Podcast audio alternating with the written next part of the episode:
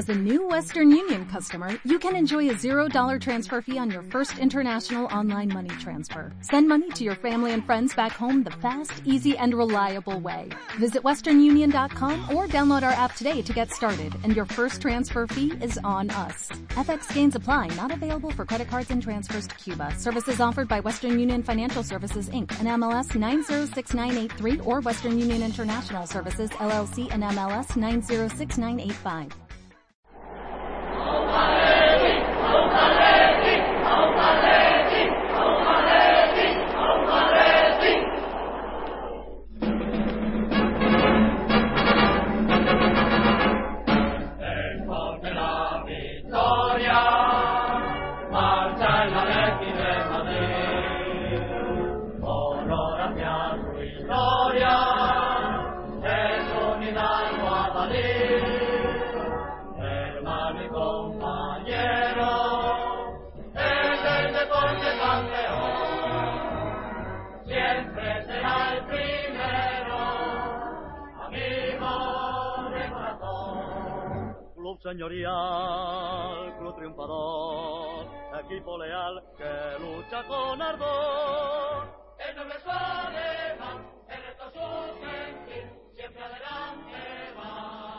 Hola, soy Jiménez y un saludo para Podcast Atleti.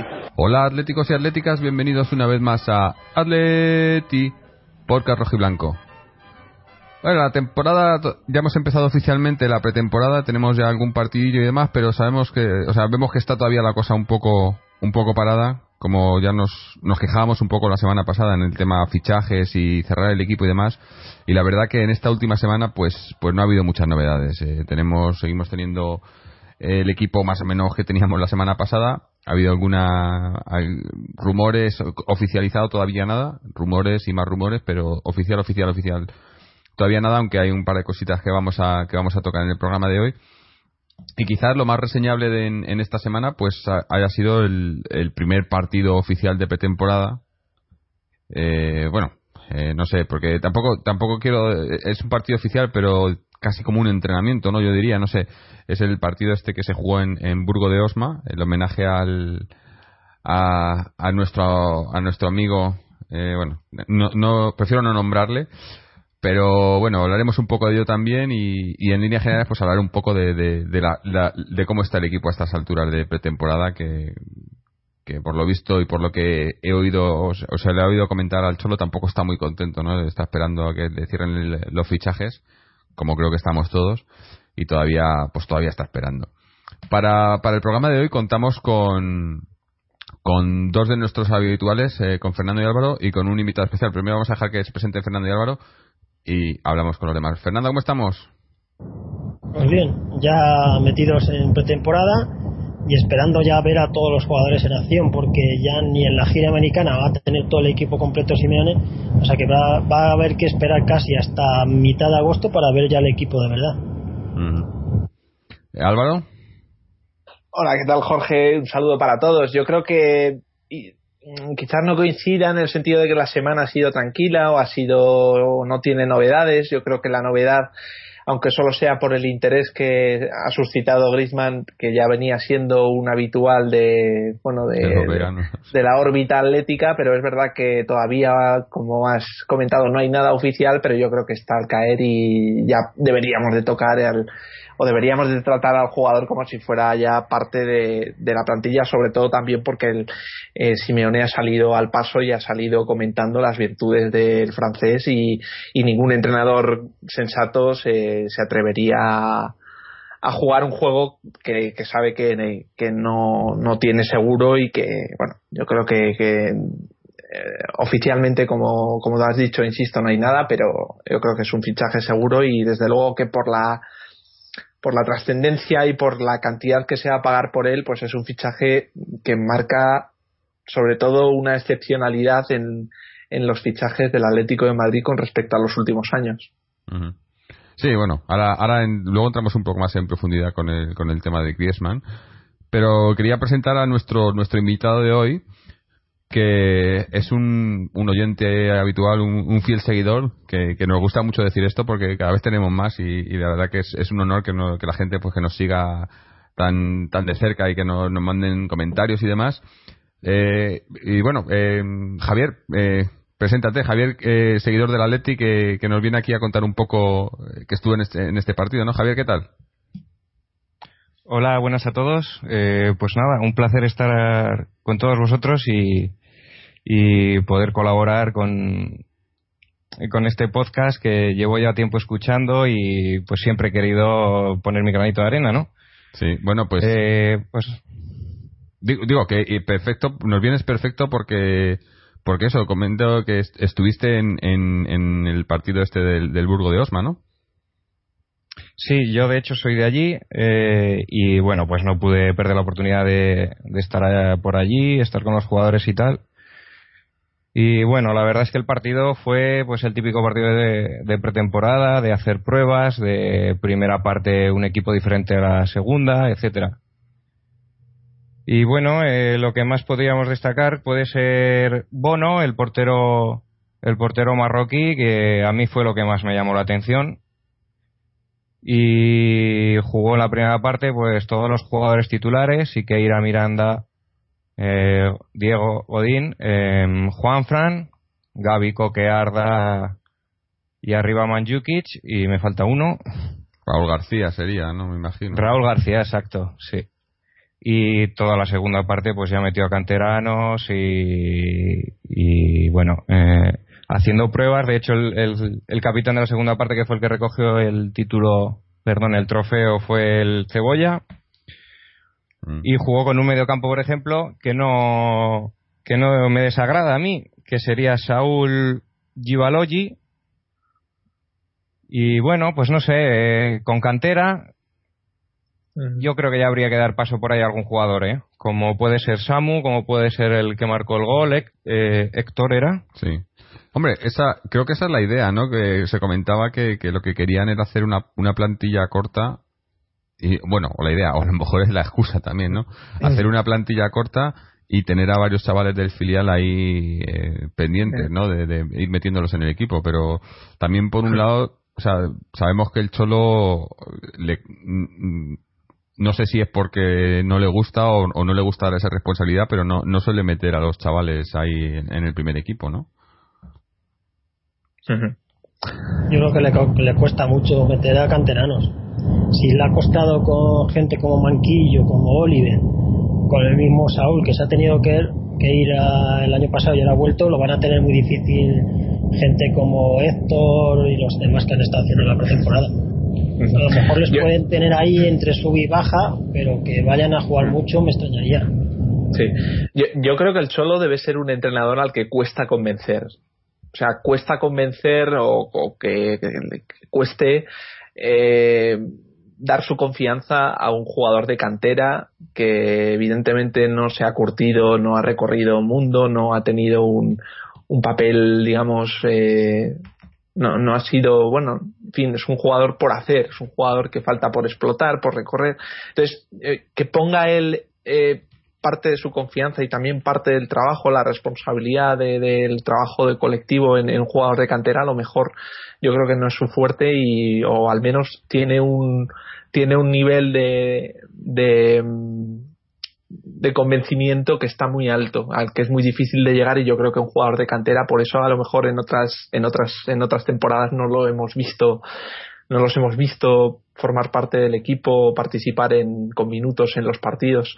Pero yo creo que, como decía Jorge, el Atlético de Madrid está obligado a utilizar cantera. Otra cosa es que no se haya hecho, pero eh, por la estructura, por la situación, es, un club que tiene que echar mano de la gente eh, que tiene en las categorías inferiores, a pesar de que en sus respectivos equipos pues no hayan tenido unas buenas temporadas como fue las, las anteriores para el B y el C pero es una cuestión de supervivencia, es una cuestión de, de viabilidad el hecho de que se utilice gente de cantera y más, bueno, yo estoy con, vamos, yo estoy completamente convencido de que el Atlético de Madrid tiene muy buenos jugadores, un nivel técnico suficiente, con una, bueno, un, una, un adiestramiento entre comillas suficiente como para entrar a formar parte de un equipo que es verdad que pelea por lo más alto, es un equipo que pelea por títulos, por, por, por rondas eh, rondas lejanas de Champions League, pero, pero bueno, el salto hay que darlo y,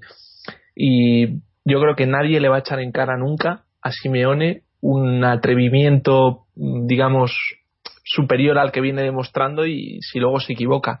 En todo caso, siempre nos quedará con, con recelo el, poco uso que se hace de la cantera y bueno, vamos a ver cómo se concreta eh, en esta pretemporada que es el momento para estudiar las posibilidades que verdaderamente ofrecen estos jugadores. Sí, pero no te acuerdas que Oliver en una pretemporada se salió, llegó a la liga, jugó el primer partido y desapareció. Mm, mm. Sí, claro, o sea, eh, también es verdad que en pretemporada tampoco hemos contado con los jugadores eh, titulares eh, al contado la disponibilidad ha sido muy en fin, muy relativa, con jugadores que llegaban en septiembre, con jugadores que no podían hacer la pretemporada. Yo creo que vamos a volver a vivir después de las giras jugadores que van a ser fichados y que van a tener que esperar al equipo. Bien es cierto que entrenando individualmente, pero que no se van a poder eh, acoplar al sistema del equipo, pues bueno, hasta las primeras semanas de agosto, apenas a tres semanas de la competición. Pero a mí una pregunta que me gustaría hacerle a Javier, ya que estuvo en el campo el, el día del partido, me gustaría, nos ha dicho, bueno, algunos jugadores y tal, pero en lo relativo al sistema táctico, que es lo que se especula y lo que más debate está, digamos, teniendo para la próxima temporada, una supuesta revolución, un paso de un 4-4-2 al 4-2-3-1 que se intentó pero que no, no culminó. Em, ¿Qué variantes tácticas se pudieron ver en, en el partido? Pues la primera parte fue lo que tenemos, lo que estamos acostumbrados. Eh, jugó, pues, como os he comentado ya, los, los habituales. Y en la segunda parte sí que, sí que se vio a Saúl y el francés Joshua como mediocentros defensivos y pues con canteranos arriba. Eh, con enganche Samu y arriba Héctor. Y ahora no recuerdo quién jugaba en las bandas. Eh, bueno. Me interesa más el dibujo. O sea, si me hablas de 4-2-3-1, me hablas de 4-4-2, me hablas, no sé, eso. O, un dibujo que no se podría ver de una manera clara. Un, un dibujo cambiante o jugadores que, pues eso, muy. muy. en movimiento, ¿no? Sí, primera parte eh, lo mismo, 4-4-2. Y segunda parte sí que había un 4-2-3-1 lo que, lo que más se está comentando esta, esta pretemporada, sobre todo con, relacionado también con el fichaje, yo creo que, aunque no sea oficial, lo podemos dar por hecho de, de Griezmann, que entraría a formar parte de esa segunda línea de ataque por detrás de Manchukic, que sería el punta, eh, el delantero centro, ¿no? Y entonces, eh, vamos a ver también si, eh, si verdaderamente se concreta de esa forma porque evidentemente el generador que entraba en ese 4-2-3-1 el año pasado era Diego y así se ha, se ha publicado también en, en, algunos periódicos deportivos, pero este año, digamos, Coque en esa posición no está, no, no está, en fin, no tiene la misma capacidad, creo, que podría tener Diego de manejo de la situación, ya no, las asistencias está claro que Coque es un fuera de serie y así lo ha venido a constatar en la, en la última en la última temporada, pero en cuanto al tratamiento de balón, mm, sí que creo que vamos a tener que tener algo más de consistencia en esa segunda línea si se pretende tocar con un poco más de criterio intentando hacer jugar a los cuatro hombres de ataque que van a ser el extremo derecho, extremo izquierdo, que puede ser tanto Griezmann como Arda Turán, puede ser dos opciones que se pueden intercambiar constantemente desordenando, desajustando la defensa, evitando marcajes individuales y luego el ariete el que pues eso el que tiene que concretar las situaciones y definir eh, que es el caso de Manjukic ¿no? yo... Eso, yo le quería preguntar a Javier eh, Manjukic cómo estuvo se, le ve flojo físicamente como despistado se le veía hablar con los jugadores por el tema de idioma ¿cómo le vistes? Bueno, ni para bien ni para mal. Eh, sí que es mucho más eh, potencia, tiene mucha más potencia de la que parece, es más alto de lo que parece y, sí que intentó varios remates, no estuvo acertado, es el primer partido, pero vamos, eh, a mí me parece un acierto total. Sí, ¿no? Yo, yo es que comparando un poco a, no comparando, pero viendo cómo Manchukic viene a, suplir a, Diego Costa, porque es más o menos el, el puesto, ¿no? El delantero 9. Eh, Manchukic nos puede aportar otras cosas, pero nos, nos quita otras, ¿no? Y una de ellas que yo creo que con Manchukic no podemos hacer, y quizás fue uno de los eh, de los máximos exponentes de la Leti la temporada pasada, es la velocidad, ¿no? Que te puede dar Diego Costa. Manchukic no es lento, pero no es un jugador al que le puedas tirar balones y que se y que te arrastre toda la defensa en velocidad y que te, que te haga esos contraataques eh, rápidos que nos hacía Diego Costa, ¿no? Y de ahí a lo mejor ese eh, eh, lo que comentaba Álvaro, ¿no? Que vamos a tener que cambiar un poco el dibujo, yo creo obligados, por porque jugar como jugábamos el año pasado no tenemos los mismos jugadores, sobre todo, ya digo, Diego Costa, que era era era un, pilar básico en, en, en ese juego, ¿no? en ese estilo de juego que, que, al final, bueno, pues nos dio, nos dio la liga, ¿no? Y nos llegó a esa final de la Champions que yo creo que sorprendió a muchos, pero ahora ya no va a sorprender a nadie, ¿no? Entonces la, yo creo que el, plan debería ser es el, intentar un poco, sin cambiar radicalmente el, esquema o, o, a lo que venimos jugando, ¿no? El, el tema de, pues lo del esfuerzo y demás, todo esto, pero cambiando un poco cómo lo hacemos en el campo, ¿no? Sin llegar a ser un cambio radical, porque además vimos, lo que pasó con, con, Diego el año pasado, ¿no? Eh, no funcionaba y, se veía. Eh, ahora tenemos, bueno, digo, tenemos tiempo para, para ir haciendo cambios, tenemos tiempo, pero siempre y cuando sepamos qué, plantilla tenemos, ¿no? Porque, pero sí, yo creo que, que habrá que, que, hacer cambios para, primero para, para, no, para que no, no sepa todo el mundo cómo a lo que jugamos, porque se vio además la segunda mitad de la temporada, la primera mitad de la temporada sorprendimos a muchos, pero la segunda mitad ya los equipos ya sabían a lo que íbamos y nos costaba mucho más. Y lo, hemos comentado aquí, ¿no? Como eh, ganábamos muchos partidos por, por 1 a 0 y, gracias, ¿no? Y, nos costaba muchísimo más por eso, porque ya te tienen cogida la medida, ¿no? Entonces, eh, me imagino, o quiero pensar que el Cholo está, está buscando cambiar un poco esto, ¿no? Y jugar un poco algo, algo diferente, pero claro, hay, que ver, hay que ver los mimbres, ¿no? Bueno, y luego también otra de las cuestiones fundamentales para el Atlético de Madrid es su, estado de forma y su nivel físico. Otra pregunta para, para Javier sería eh, cómo está el equipo con respecto al Numancia. Es verdad que es un, pues no tiene nada que ver, pero bueno, que si conseguimos desbordar, si conseguimos imponernos, si estábamos mejor posicionados, si había ese, esa intuición del jugador para, para reaccionar y bueno y estar activo durante un partido aunque sea de pretemporada e intentar pues eso eh, hacer eh, y desplegar digamos todas las todas las eh, virtudes que tiene el equipo. Si, si efectivamente mostramos ese nivel físico o todavía hay recorrido y nos queda nos quedan días por para mejorarlo y para llegar a buenas condiciones a la primera jornada de liga pues va a tener mucho trabajo el profe Ortega. Tampoco quiero tener eh, dar mala suerte ni ser agorero de nada, pero en este punto yo creo que vi algo superior a Numancia. También hay que tener en cuenta que vienen muchos vienen algunos jugadores de jugar el de estar en el mundial, vinieron los uruguayos, em, pero vamos, no sé, me dio la sensación de que dominaba algo más el Numancia y claro, el Numancia también utilizó dos, dos equipos completamente diferentes, primera y segunda parte, entonces en eso más o menos estaban igualados. Bueno, a ver, a ver cómo se va desarrollando. El principal problema es que en este partido en Soria han jugado unos. Ahora van a la gira americana y te faltan Griezmann, que si se incorpora, Ansaldi si se incorpora, no han ido Banjuki, no ha ido Godín, no ha ido Tiago, no ha ido Cebolla, no ha ido Jiménez, no ha ido Alderweider. Es decir, estás haciendo unos partidos sin las plantillas. Un día juega uno, otro día juega otro. No, no coordinas el equipo al final. Creo que, que Oblak tampoco ha ido. Joder. A mí tampoco. Eh, Hombre, es, un lío, ¿no? no hay coordinación. No sé para qué sirve la pretemporada si hay tantos de cambios. ¿eh? Un día juega uno, otro, otro. Al final no se coordina el equipo. Y hay que eh, recordar que la Supercopa la tenemos el 19 de agosto. Sí, sí. Hombre, lo lógico sería efectivamente coger a todo el equipo, a los máximos, el máximo número disponible de jugadores y llevártelos a, a estas giras. Pero también lo que se, se puede concluir de estas giras es que realmente trabajo como elemento de, de formación de un grupo no hay.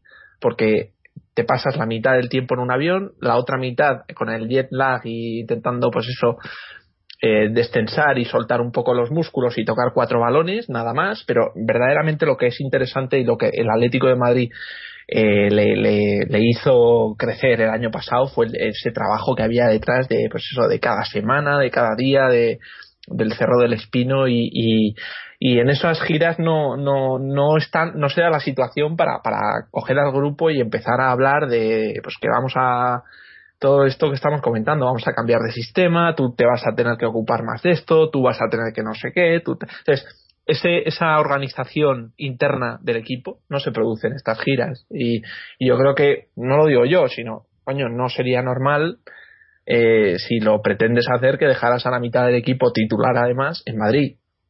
Por tanto, a mí no, me, en fin, y es una tónica habitual de las últimas temporadas. Yo creo que el Atlético de Madrid nunca estaba al completo y estas giras nunca eh, giras o partidos amistosos. La verdad es que, bueno, eh, son interesantes para descubrir pequeñas eh, pequeñas notas interesantes como pudo ser la de Oliver que comentaba antes Fernando pero, pero realmente de lo que pasa en pretemporada a lo que pasa en temporada oficial no tiene absolutamente nada que ver. Y, yo creo que a las pruebas me remito incluso con Simeone, que es un tío que hace las cosas con un cierto sentido y con cierta competencia y, en fin, utilizando a veces el sentido común de las cosas, que a veces en fútbol está, está lejos.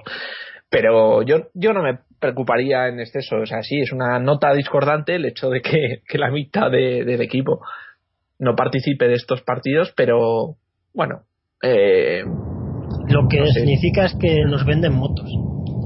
De que hay que estar el grupo, hay que jugar muchos partidos para estar conjuntados, ta, ta, ta, luego llega la pretemporada y no juega el uno, no juega el otro y luego no pasa nada. Vamos a si son equipos, son grupos que juegan 55 partidos en una temporada. Por eso que la pretemporada a lo mejor no tiene tanta importancia como Yo creo que no yo creo que no, sinceramente. Y, yo creo que las pruebas, insisto, que repasemos las pretemporadas anteriores, las dos pretemporadas con Simeone, y son pretemporadas, primero, irregulares, porque por resultados no es un equipo que se que se, se prevea que esté en lo más alto. Son, son pretemporadas que tampoco dejan, desde luego, con lo visto en la temporada, no dejan ninguna nota, pues, bueno, que, haya emergido en esa pretemporada y que haya sido fundamental en, la, en los partidos de regulares y, yo creo que es más, en fin, yo creo que tampoco el Atlético de Madrid puede hablar de un tema de merchandise o un tema de, de, venta de marca porque creo que, ah. que el trabajo no sé no sé hasta qué punto porque o sea obviamente hmm. no vas a no vamos a ir pues ahora por ejemplo esta esta noche jugamos en Estados Unidos y no vamos a ir allí y va a ser pues como cuando va el, Trampas o el Barcelona o el Manchester United. Pero pero lo que sí que está claro para mí es que estas giras y todo se hacen por dinero eh, preacordado ya. No es el dinero que vayas a hacer o, los, la gente que vaya a ir sino que les pagan tanto por ir allí a jugar el equipo o, no sé si los equipos locales o organizaciones además. Entonces dice bueno pues os damos medio millón de euros por medio millón de euros por esta gira no sé qué y esta gente es es, para lo que va. O sea al club le importa bien poco el, el, tema deportivo en ese en estos aspectos no o sea ellos van a ir allí a sacar una pasta mientras están en pretemporada y mientras pues bueno pues el equipo juega y entrena pero eh, es verdad que jueguen contra quien sea no es, verdad que el Atlético de Madrid eh, en fin ha tenido una una difusión mediática muy fuerte en la última temporada por los tremendos resultados deportivos, pero tanto como para que eh, sea provechoso hacer un viaje pues, eh, a Estados Unidos en el que vas a jugar con equipo, en fin, los equipos estadounidenses, pues la verdad es que dejan muy indiferente o no tienen ninguna relevancia en el, fútbol.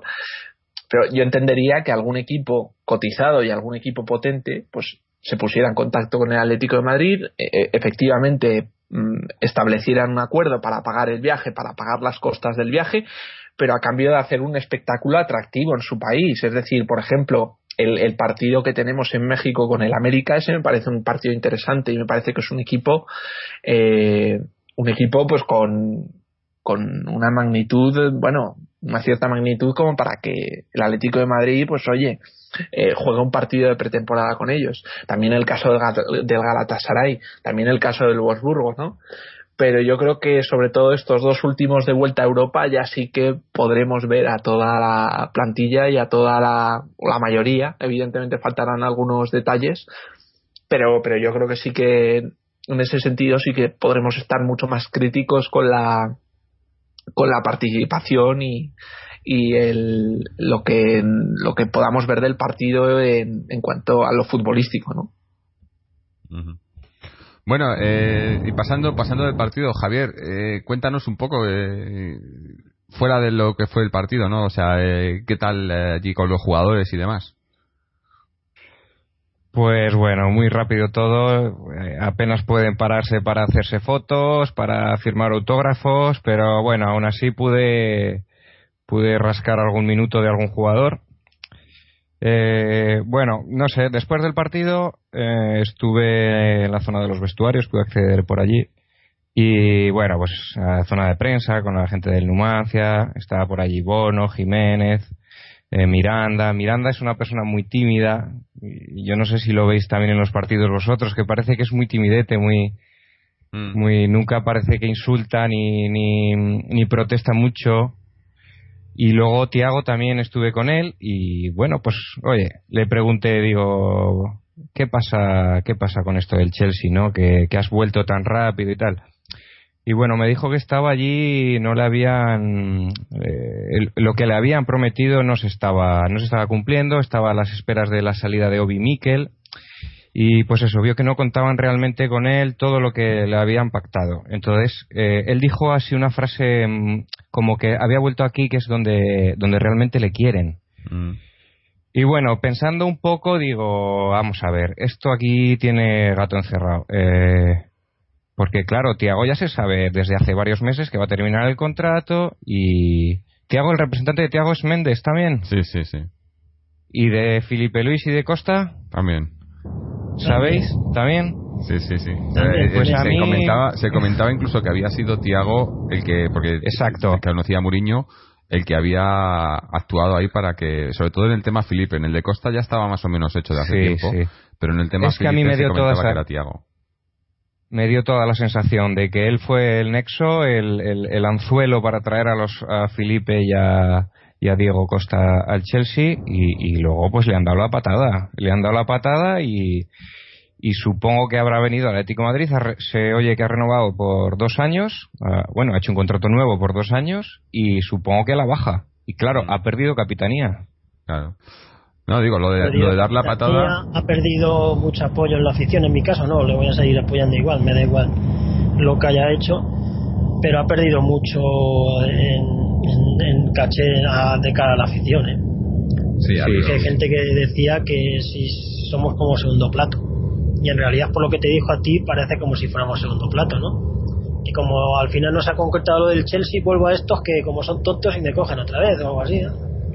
Hombre, yo creo que a- Sí, a- esa es- Mourinho ha jugado sus cartas que para eso es muy bueno, ¿no? Eso de, de, de meterte la doblada, pues se la ha metido doblada a Mourinho y, y- y ya ve lo que le importa a este hombre, ¿no?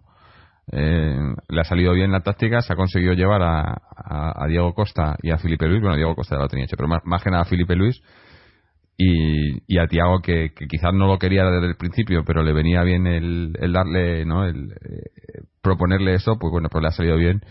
Y yo creo que más que... Es que es eso.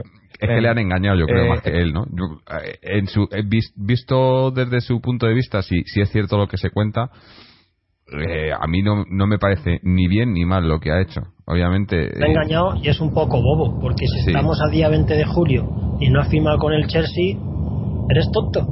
No, pues por eso se ha vuelto, por eso ha vuelto al Atlético. Pero es que ha tardado sí, 20 sí. días en darse cuenta que no le firmaban el contrato. Hombre, estaría esperando, ¿Desde a eso me refiero. Le, le estarían ¿Pero dando largas? ¿A que empiece la liga? No sé. En la prensa, La- la en la prensa de vamos. que en la prensa decían de que era por tema de, de fichas, de, de licencias. Sí, Hombre, sí, un poco mm, raro eso, ¿no? Decirme, decirme que otro jugador ha pasado esto. Esto no ha pasado nunca con el tema de licencias. Si me dices algún jugador extracomunitario, alguna cosa así, bien, pero, pero un portugués que encima ya ha estado allí, le conocen todo. Tema de licencias, pues a mí Y me huele mal. la hablando. Chelsea, que cualquier, o sea, que tienen poder para Sí, si sí. quieren a un jugador lo fichan y ya está, y no hay problema y la licencia ya se las ya se las Sé que en Inglaterra trabajan. hay una cuestión de licencias para extranjeros, extranjeros, pero como has dicho tú, es comunitario, o sea, no es ni extranjero. Sería para extranjeros, me parece que les obligan a haber sido dos o tres veces internacional con su país. El permiso de trabajo. Tiago ha sido es comunitario y habrá sido 80 veces internacional con Portugal. No, yo, yo, creo que ha, sido una, una, una, jugada de estas de Muriño que las hace constantemente. Que cada, vez este hombre tiene menos crédito en todos los lados, ¿eh? porque incluso en, en, en Londres eh, hay mucha gente. Yo tengo conozco grupos de seguidores del Chelsea y demás que antes tenían a Muriño en un pedestal y la temporada pasada bajó muchos, le bajaron no del pedestal sino al suelo directamente, o sea, eh, está... Eh, si os fijáis en todos los sitios a donde va. El Chelsea quizás ha sido el único sitio donde, donde le, todavía tenía crédito, pero en todos los equipos en los que ha estado se ha ido yendo y ha ido dejando mierda por detrás, ¿no? y bueno eh, eh, pues Diego Diego Costa Diego Costa no, no opina lo mismo. No sé si habéis escuchado ah, lo que ha dicho en los últimos días no qué va a decir, cosas malas. ¿Qué va a decir? Eso, vete, vete, a un equipo de Muriño y critícale de principio. Mira lo que le ha pasado dijo una cosa y ha dicho ha dicho que fue una decisión muy fácil la de abandonar el Atlético de Madrid Sí, bueno, no sé. Yo lo tenía pensado desde hace tiempo. ¿eh? Yo a mí yo lo que lo que me ha, lo que he escuchado es que que lo del Chelsea lo tenía hecho desde Navidades más o menos. Pero que luego según fue fue eh, se iban acercando el, final de temporada y estábamos claro, porque para Navidades pues eh, eh, era de esos me imagino que había muchos que sí, el partido a partido, pero no veían no se veían campeones, ¿no? O sea, peleando, pero eh, quizás la, parte negativa del partido al partido era eso, que nunca dices vamos a ir a por el título, ¿no? Que era lo que nos quejábamos, ¿no? Que por qué no. Y yo creo que, que luego cuando se empezó a dar cuenta de que sí que podíamos ganar cosas, le fue cambiando de opinión, o eso es lo que, lo que eh, he leído y, me han comentado.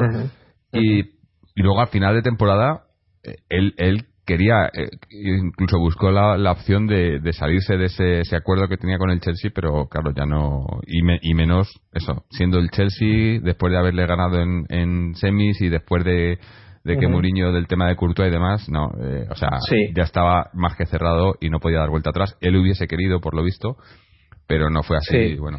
yo, yo creo que en el caso, vetrando a valorar individualmente a los jugadores, son jugadores o son los jugadores del Atlético de Madrid que con más independencia pueden actuar en el equipo. Es decir, el sistema defensivo del Atlético no se puede comprar.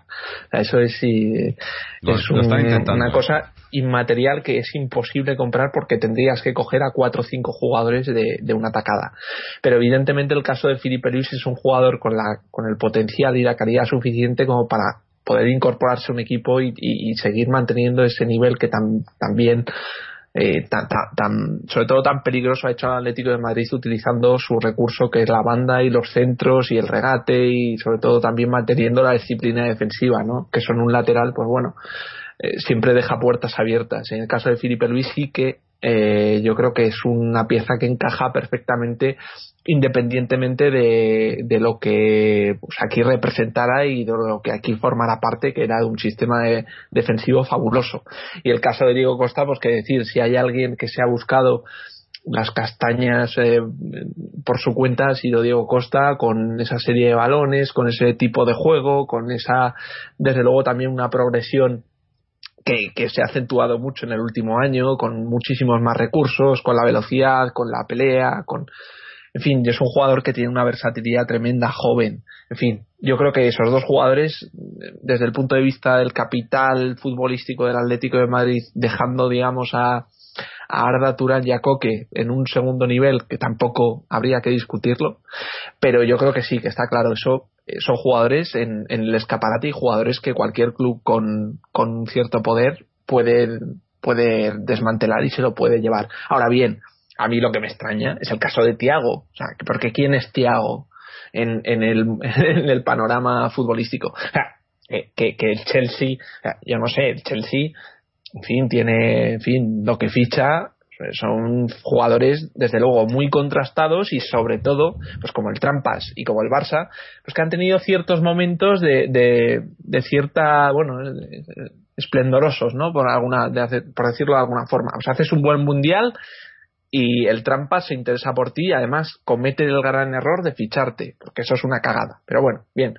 En el caso de Tiago, ¿qué hizo? Cuatro o cinco buenos partidos, sin ser extraordinarios, pero buenos partidos en los que aportó al equipo esa, esa, esa labor de sujeción entre el ataque y la defensa y se mantuvo bastante bien en, en el equilibrio de tal, pero nada más. O sea, no es un jugador determinante, no es un jugador fundamental, no es un jugador. La edad, es, la edad también.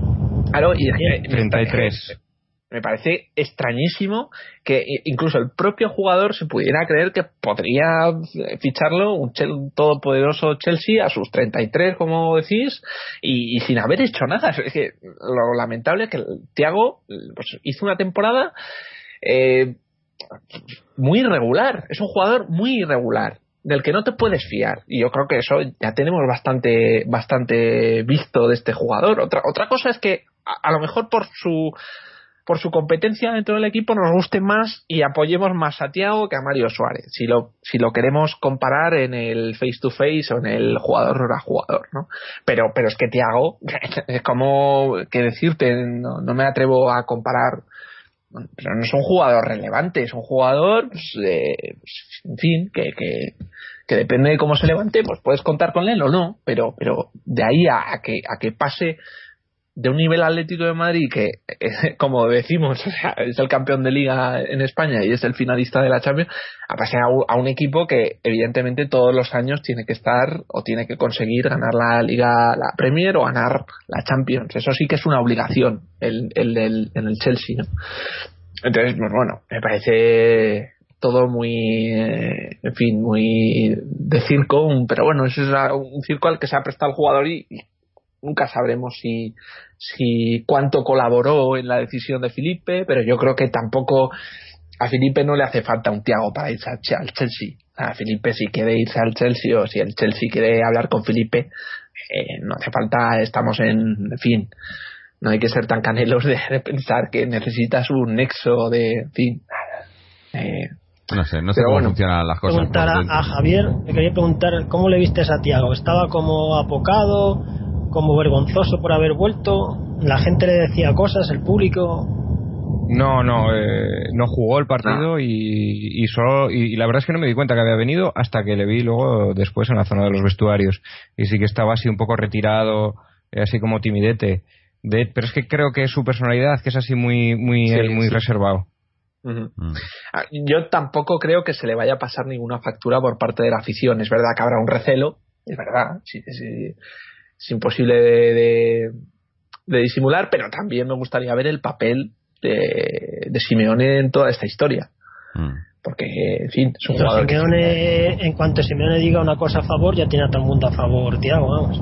No, no, pero en el sentido de que, que un, un entrenador, el que en fin, tampoco es que contara con Tiago. Yo es que tampoco creo que Tiago sea una sea, sea una pieza clave. Que ha podido, lo ha renovado dos años, o sea que. Ya, ya, ya. Pero. Hombre, no, yo no, que... no, creo, no creo que sea una pieza clave, pero sí que es un jugador que no te va.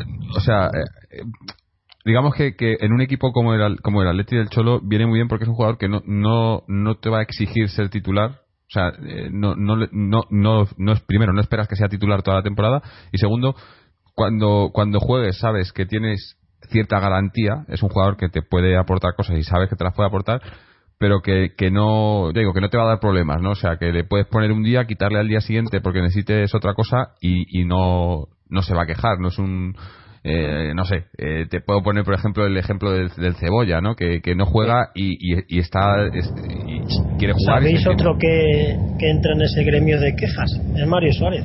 También, eh, por ejemplo. He sabido de que cuando llegó Tiago de vuelta estaba súper enfadado. Porque él se pensaba que si Tiago iba a ser titular ya indiscutible y parece ser que le habían dicho de que ibas a jugar a ser un hombre clave en el equipo y ahora con la vuelta de Tiago ha visto las orejas otra vez al lobo y está sí. un poco mosca. Pero es que eso tiene que ganárselo en el campo, yo creo. Sí, sí. Yo, yo, según cuenta, según nos cuenta Javier, el peligro para Mario Suárez como elemento individual y como jugador no es Tiago, es Saúl. Saúl. el problema, exacto, el problema, exacto. El problema es el problema es la bogey como el día que explote o si no lo ceden o si al final pues eh, se tiene que quedar en el equipo y, y, y sale un, un, día a jugar 90 minutos y lo hace bien y se lo se lo carga Mario Suárez. Ese, ese es el problema Mario Suárez. A mí si yo fuera Mario Suárez diría venga Tiago hombre si ya me preocupo por Tiago apaga y vámonos. Mario Suárez lo que tiene que hacer es concentrarse en jugar. Cuando se concentra y, y quiere jugar puede ser buen jugador, pero yo creo que lo que le pasa es que muchas veces está más pendiente de otras cosas que de, de, de jugar, ¿no? Eh, estar aquí pendiente de si te van a traer otro para quitarte el puesto o demás, al revés, ¿no? Tendría que... que... Eso, eso es de muy menor. Claro, tendría Sí, que darte, de- final, decir, no, no, a mí este no viene a quitarme el puesto a mí, no, no preocuparte, ¿no? Si, si, si de Sí, verdad parece confías en ti mismo, ¿no? Que no quiere que venga nadie para Para- que no le quiten el puesto. Pues que haya 11 justos y jugar, ¿no? Para no tener que pelear por el puesto, ¿no? Pero bueno. Mm.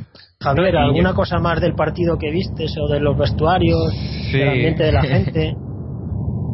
Bueno, los que disfrutaron sobre todo fueron los peques, mucha mucha fiesta para ellos, digamos. Y bueno, respecto a los jugadores, Leo Batistao me parece que está verde, verde, verde. Creo que es un jugador que le hemos dado mucha importancia, igual no se le tenía que haber fichado, creo que tiene que salir cedido otra vez. Y la segunda equipación, ¿qué os parece? Joder, la de portero. La gris La de La portero. gris. La gris. Segunda. Desde lejos parece blanca, en el campo, ¿cómo se dice? sí Bueno, Yo pues, eh, cuando vi la las segunda primeras- y la En primera. el campo, ¿tú cómo lo veías, Javier? ¿Blanco o gris? Yo dudaba que la, porque la parte de, de frontal de arriba sí que se ve que es gris, pero el resto de equipación desde el campo yo creía que era blanco. Digo, no puede ser que tengamos nosotros tanto blanco en la equipación. sí, sí, sí. Bueno, que os iba a decir que la Eh, segunda y la una- primera, eh, con el sí, cuadrado es- ese atrás que le han puesto blanco, que parece, eh, no sé. Sí, pero eso es, un, eso es un tema de, de visibilidad del número que en la Champions obligan. Lo Sí, que pero pasa no es tiene que, que... ser así. Tiene que verse No, el puede número, pero. rojo. Sí. puede ser rojo, puede ser el número negro como las que vestía Futre Puma, que tenía Sí, el número sí, negro no y tiene si- por qué ser así. Es que no sé, parece que le han puesto ahí a última hora, ¿no? Vamos a ponerle aquí un. Sí. No, pero es, es un recurso que ya sí que se ha utilizado en los últimos años, sobre todo cuando participábamos en Europa, que ahí te obligan a, a tener el número bien claro para, Mm. para que se les identifique a los jugadores en la retransmisión. Pero sí que es verdad que yo vi las primeras imágenes del partido y, y me extrañó ver al, al equipo, en las imágenes parecía blanco y efectivamente al cabo del rato miré en internet cómo era la segunda equipación y es verdad que tiene un cierto tono gris claro con un triángulo eh, digamos haciendo una V en la zona del pecho Yo, yo creo que imita la parte de abajo del escudo del Atlético de Madrid. Esa V, porque es una como una V Sí. doble.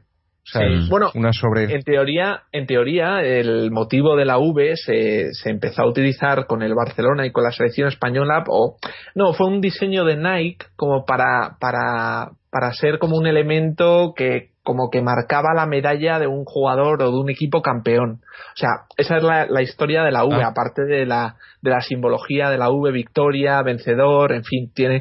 Entonces, a, a partir de ahí, de hace 3-4 años, yo creo que también Nike sacó una línea deportiva que también Nadal y compañía y tal. Pero eso era lo que, lo que, lo que decían y el motivo de. Pero bueno, es una V muy discreta. Es una V que apenas se nota. Y, y sí que es verdad que eh, a mí personalmente el, el- la segunda equipación eh, sobre el papel no me gusta, pero luego vista, no sé, me parece que el escudo queda muy claro y eso también es una de las cosas que me, me, me gusta, que el escudo del Atlético de Madrid Hacemos, quede... hacemos una puntuación. De 0 a 10, ¿cuánto? Yo de 0 a 10 doy un 1. Ah, yo le doy un que- 4. Hay un pequeño dilema con el blanco, evidentemente, pero claro, se- que No sé, a mí, se es que, a mí es decir. que todo ese tema de, de, de la, la- Mm. las marcas deportivas, las camisetas. Bueno, Sí. mirar el mundial. El mundial ha sido, para mí ha sido desastroso lo que han hecho con el mundial. O sea, es que En la final del Mundial los equipos no juegan con su camiseta. ni en la final ni en ningún partido. O sea, no hubo un partido que, que, que, que viese, que diga, que ve- vies- vieses el partido sin, sin mirar los nombres de los equipos y supieras qué dos equipos jugaban, porque ningún equipo, Mm. no hubo ningún partido que, que, que cada equipo jugase con sus colores. Es que es ridículo. O sea, es, ha, llegado, ha llegado a un punto que, que lo de los colores ya no tiene sentido, ¿no? Ya no, Sí. no. No, pero sí que alguna vez el Atlético de Madrid yo creo que no ha vestido nunca de blanco, desde luego que no. Sí, eh, de blanco hemos vestido, hemos vestido es que una vez en el año 56 en la final de Copa que perdimos contra el Atleti de Bilbao. Como sí, el en, Bilbao en foro jugaba vale. de blanco, Sí, sí, sí. de, de rojiblanco, la final nos tocó Claro, cambiar la para entonces es que no había tampoco. Pues, eh, pero fue la única en- ocasión. Normalmente Sí, en siempre jugábamos foros- de azul, pero no sé por qué ese día jugaron de blanco. Y se perdió y ya nunca más. Pues es que, es que en los foros hay gente que se dedica a recopilar las camisetas históricas del Atlético de Madrid y, y pues por curiosidad de repente pues caí en esa en, en esa eh, pero no sabía si era oficial. Yo pensé que no era oficial que yo pensé que había sido alguien que había sobre una camiseta blanca había puesto el escudo del Atleti. En el fondo a mí, no sé claro evidentemente con la comparación y con con el eh, con ver el blanco en la camiseta te, te entra el te entra en fin el, el este del, del trampas pero pero el escudo queda muy claro y en fin a mí no me disgustó y había un debate joder vamos a vestir de blanco no sé qué no me gusta pues a mí sí me gusta Entonces, El Atleti Bueno. la segunda equipación tiene que ser o roja o azul. mm, Es la historia y tiene que ser o azul. No hay más tonterías de amarillos, grises, verdes, naranjas, o rojo o azul y ya está. Que hagan ahí lo que quieran, pero que respeten la historia. Mm. Bueno, Sí, pero al final el marketing es el, el que manda, porque mira ahora, el Madrid va de rosa y, y- y cada Sí, es color. ridículo. Es que, por cierto, ha salido una noticia de que ha firmado Nike con Atlético Madrid para Sí, 12 años sí. más. 12 años que había tenido una oferta de Adidas en los últimos creo que en 2013 tuvo una oferta de Adidas pero bueno ahí ya no sé el tipo de contrato bueno, eso ya es hablar por hablar no pero pero normalmente cuando se tiene a, se tiene a un equipo eh, normalmente o sea si el Atlético de Madrid viste de Nike normalmente su eterno rival viste siempre con la otra marca. Así funciona el Barça y el Madrid el Atlético de Madrid y el Real Madrid el eh, el Betis y el, bueno el Betis y el Sevilla tampoco es que hayan tenido eso pero sobre todo también en, en selecciones y esas cosas eh, Nike y Adidas digamos que se reparten el, el los, los, los enfrentamientos digamos más directos y más con, con mayor morbo ¿no? de todo el este entonces sí que bueno no sé no sé en qué se traduce tampoco el, el, el patrocinio o la o la equipación de Nike mm. Pero desde luego diseño, diseño, o sea, no re- realmente, pues bueno, es un diseño globalizado, es un diseño puntero, porque Nike siempre trata. Eso, eh, eso te iba a decir que, que quizás la diferencia para mí es que eh, Nike es una marca que, que siempre intenta hacer algo nuevo, que a veces está bien, a veces la cagan. Eh, cuando Adidas quizás es más convencional. Si te fijas los equipos que tienen Sí. eh, Adidas, contrato con Adidas, eh, suelen tener una línea más, quizá más sobria, no más, no, no tan tan innovadora, pero mucho más tradicional, ¿no? Se, se adhieren más a, lo- al- a los colores del club y, a, y al a mí por ahí quizá me gusta más, ¿no? Eh, que también tiene sus cosas buenas, Nike, ¿no? No te digo que no, pero A mí la mejor marca de las que hemos tenido ha sido Puma. Puma, ¿no? Sí. Es Era la clásica de la Leti y las camisetas eran, respetaban la historia, eh, tenían muchas rayas rojas y blancas y no se andaban con tonterías. Lo que pasa es que ahora, como se llevan las tonterías, pues no solo en la Leti, lo que ha dicho antes Javier de la camiseta del Madrid rosa, otro año creo que el Madrid también jugó de rojo, verde también le he visto. Es que es un insulto a la historia. Yo- por Bueno, cuatro no- no duros sé si más que habéis se van a las sacar. de- las camisetas del Lugo, que es, es una cerveza y un pulpo. Sí, Aquí sí, es, sí. que, es que está todo, Ah, todo el marketing es, pensado eh, está. Sí, Sí, para- sí. por llamarla la Otra atención, pregunta pero- para Javier que le quería yo hacer es, ¿fue mucha gente al partido? ¿Hay mucha gente de Aleti allí por Burgo de Osma o, o hay más Sí, hay mucha hay mucha afición hay mucha afición eh, seguramente venga de por de por el difunto Gil eh, de varias visitas que ha tenido el equipo y tal pero hay mucha afición. Eh, no sabría decir es- eh, un porcentaje pero equiparable a, a madridistas y a culés. Eh, al partido pues fueron uh, más de 3.000 personas. También vino mucha gente de Soria está al lado son 59 kilómetros. Ujú. Mm, sí, en, la, en, la, zona esta también, en La Rioja, pues había peñas del Atlético de Madrid, en Alfaro, había un pueblo que organizaba viajes todos los fines de semana para ir desde La Rioja hasta el Calderón a ver el equipo, en una peña de aficionados. Y esto funcionaba hasta el año 2000, eh, fin, antes del descenso. Luego, después del descenso, empezaron a perder muchas muchos socios y al final pues yo creo que la verdad es que no estoy al corriente pero desde luego que el año del descenso sí que supuso una un palo muy gordo sobre todo para aquellas peñas que que en fin que del, del norte la zona norte pero tampoco el País Vasco sino la zona media norte que, sí que venían a Madrid a ver los partidos y sí que había un flujo de gente que se iba incorporando, que le iba gustando el Atlético de Madrid porque era un equipo que era un equipo campeón, un equipo que era grande y un equipo que del que se podía hacer una persona estando en Logroño, o estando en Coruña o estando en, en Murcia, era un equipo internacional entre comillas. Y eso parece que ahora que lo hemos recuperado a ver si también recuperamos toda esa toda esa masa no solo concentrada en Madrid sino por toda España que yo creo que sigue manteniéndose en toda España o, o, en todo el mundo no como como aquí lo estamos pudiendo comprobar en el pod. Bueno, pues eh, no sé, yo creo que no sé si Javier tiene, tiene algo más que contarnos de, de, lo que pasó ahí en, en Burgo de Osma o de si alguna anécdota o algún detalle más. Eh, corría el rumor por la grada de que había dicho Cerezo que había dos fichajes hechos ya eh, que iban a gustar, pero que no podían decir nombres. Entonces, yo supongo que uno será Griezmann y el otro no se sabe. Bueno, de dos fichajes Cerezo ya lo lleva, diciéndolo por ahí, ¿no? Eh, sí, sí. Uno de Está muy confiado. Está muy confiado. A ver si, a ver si no se le cae. Ahora, ahora entraremos a valorar el, los detalles. Pero la mejor frase de esta semana de Cerezo fue la histórica que ha dicho de que le preguntan por Arda y dice que podemos estar tranquilos porque no se va a ir a ningún equipo porque solo sabe español y turco. Joder.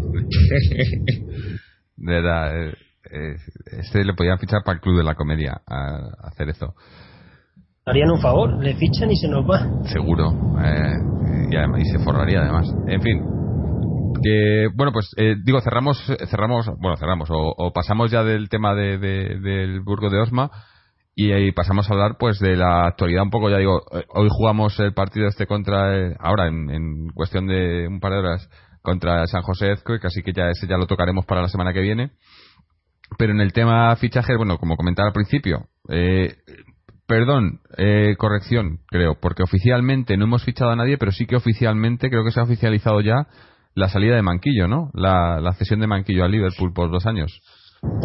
Oficialmente tampoco. ¿No está oficial? Ah, pensaba que sí.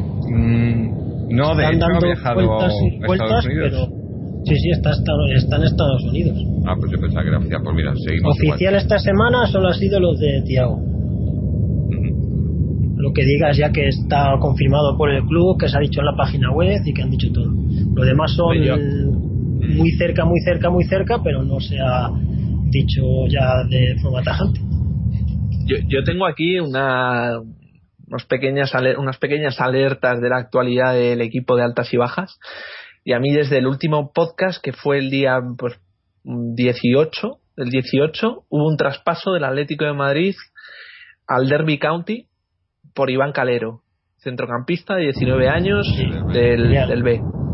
El 21 también se ha ido a la Almería. El 21 eh, aquí dan como que Silvio ha sido traspasado del Benfica al Atlético de Madrid. La verdad es que no al Atlético de Madrid.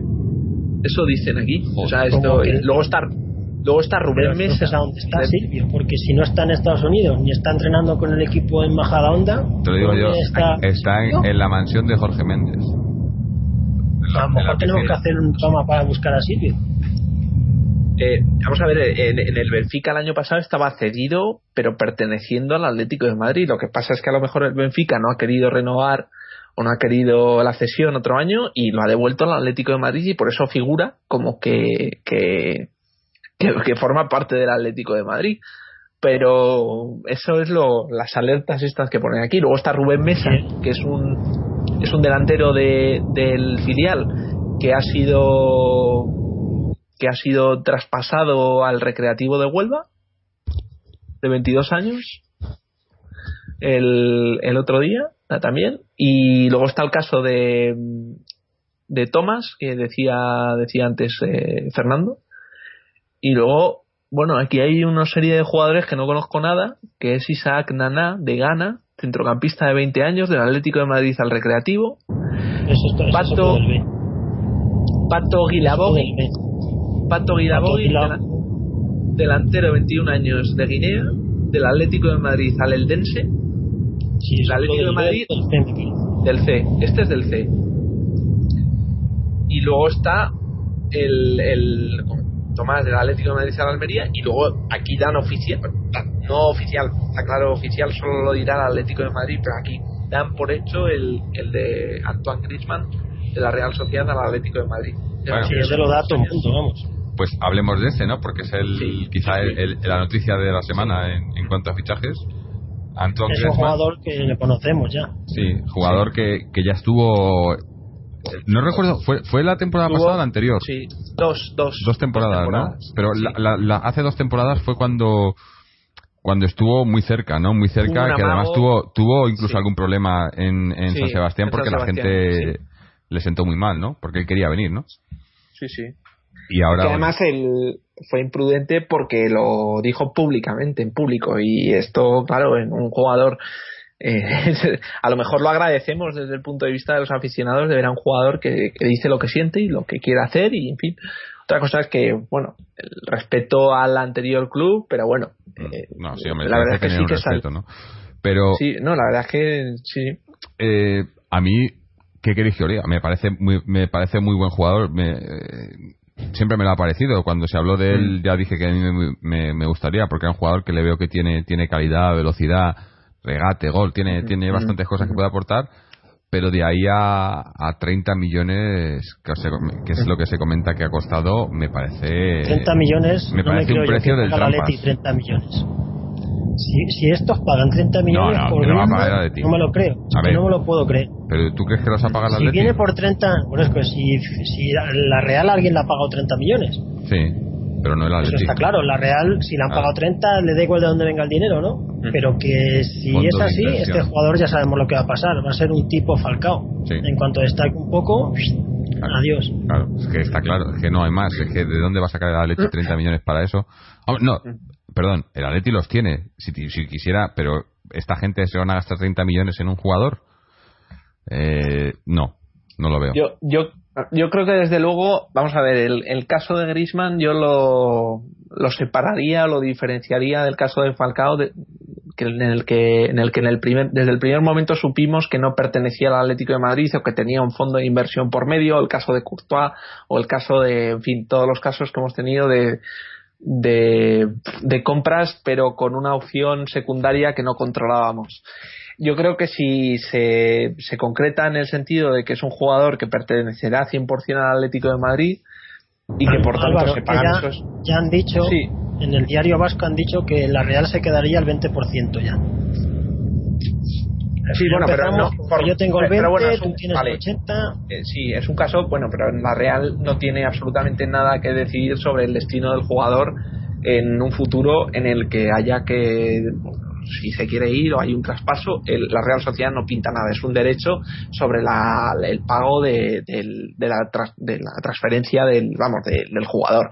Pero yo lo que me refería es que no pertenece a ningún club gordo, no pertenece a ninguna agencia en la que pues haya movimientos eh, de, de, de, meter y sacar en el que en ese, de meter- en ese movimiento sale ganando muchísima gente, los intermediarios, el representante, en fin, toda la farándula del fútbol. Bien, yo digo que si Griezmann es un tío que verdaderamente se vende, o sea, se- se- a la opinión pública como un jugador íntegro que forma parte del Atlético de Madrid con 30 millones que efectivamente es una barbaridad y además se, se dice en, en los medios, dice, eh, hay acuerdo por Griezmann, la cláusula. Digo, coño, entonces no, hay ningún acuerdo, no, hay, ni- no hay ningún acuerdo. Si el Atlético de Madrid paga los 30 millones, que efectivamente es la cláusula de Griezmann, está comprando al jugador con todo el derecho del mundo. Es que- pero habría que pagarle el IVA, ese es el acuerdo. Que Ya, habría claro, que o sea, pagarle eso- el, la- el vale. IVA de la cláusula y el acuerdo es solo Eso, pagarle claro, en la cláusula, claro. no el IVA. ya, claro, vale, pues entonces Ratchet, pero ya está, ya está aclarado. Y, y decía yo que es un poco extraño que, joder, con Grisman digamos que se remitan a la cláusula, lleguen a un acuerdo de, vale, pagar los 30 millones con acuerdo y sin IVA, mm, y con luego con Felipe Luis seamos tan canelos de venderlo a, a, menos precio del que estipula su cláusula. También podía haber habido un acuerdo con el Chelsea de pagar la cláusula y olvidarnos del IVA. O sea, entiendo que Atlético de Madrid sigue haciendo cosas sin ningún sentido y de una forma incompetente tremenda, ¿no? Y eh, ya volviendo y centrándonos en el jugador, me parece que sobre el papel, por todas esas condiciones que hemos dicho antes, me parece que sobre el papel es uno de los fichajes más importantes del Atlético de Madrid en los últimos años. 23 años, delantero, francés, con más de 10 años de experiencia en España, en la Real Sociedad, categorías inferiores, y en los que los 3-4 últimos años siempre ha mejorado su registro goleador. Es un jugador atacante con gol, que hace cuatro años acabó la temporada con siete goles, hace tres años con ocho, hace dos años con once y el año pasado acabó la temporada con veinte goles, algo que estaría en segunda posición en anotación en el Atlético de Madrid en el caso de reportar los, los datos al equipo del año pasado. Me parece un jugador interesantísimo, con 50 partidos a las espaldas, es decir, tiene físico y desde luego que mm, en la línea del cambio de sistema táctico del equipo yo creo que lo beneficia, lo refuerza y como dice Simeone que le aporta una versatilidad muy muy interesante para, para el ataque del Atleti. Eh, a mí es un jugador que los más eh, antiguos seguidores del podcast recordarán que es, cierto que, como decía Jorge, hace dos, tres años en los podcasts que, que, ya grabábamos, es un jugador que pedíamos en el, en el, aquí en el podcast, ¿no? Como jugador, desde luego, a no dejar escapar, sobre todo porque tenía una pista de evolución y de proyección tremenda, como así ha confirmado en los últimos años. Jugador internacional por Francia, eso vale dinero, y, y, bueno, no es una especulación. Ha es jugado una... al Mundial, de hecho, ha jugado de los sí, sí. Mundial, de los mejorcitos de Francia. ¿eh? Sí, sacó a Francia de mucho apuro y, y, y, es un jugador. O sea, el Atlético de Madrid no ficha un jugador hecho, ficha un jugador que, con los números que hoy tiene, es un jugador, desde luego, totalmente apto para formar parte del Atlético, pero está comprando proyección, está comprando un fuera de serie, está comprando un tío que, que sea capaz de, no desde el, desde el delantero centro, no desde, desde una posición, digamos, eh, muy predeterminada al gol, pero sí desde una segunda línea muy fuerte con el regate que comentaba Fernando, eh, Jorge, con un intercambio de posiciones con Arda Turán que nos puede beneficiar muchísimo.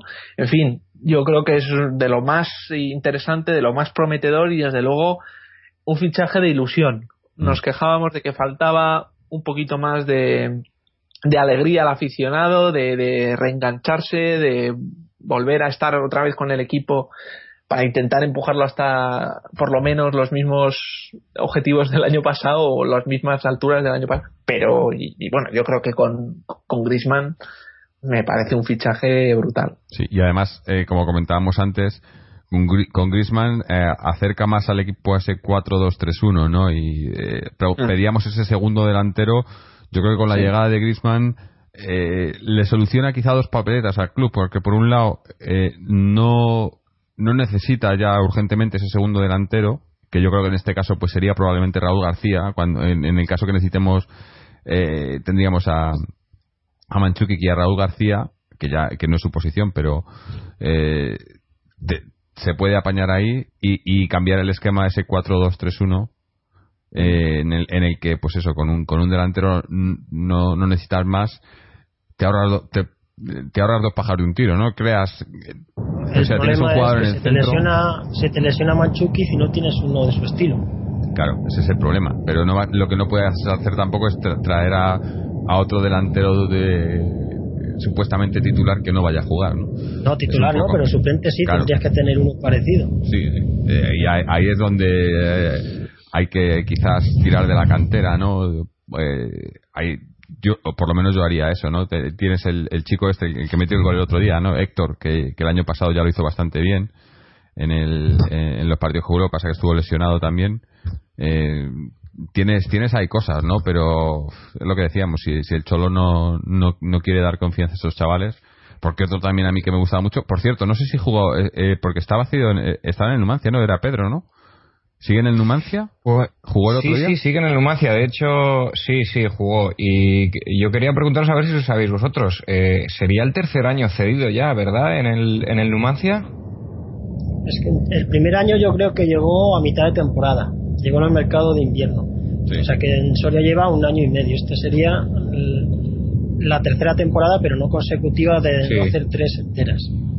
Pero tampoco ha hecho buen papel en Soria. El año pasado se lesionó mucho, ¿no? Sí. Jugó muy poco. Ha metido me, pocos. Me parecía un chaval que tenía. mejor, pero luego ha ido a menos la lesión. Ya, yo creo que ya se va a quedar como el típico jugador de segunda división. Y si tiene suerte, a lo mejor por es que, primera.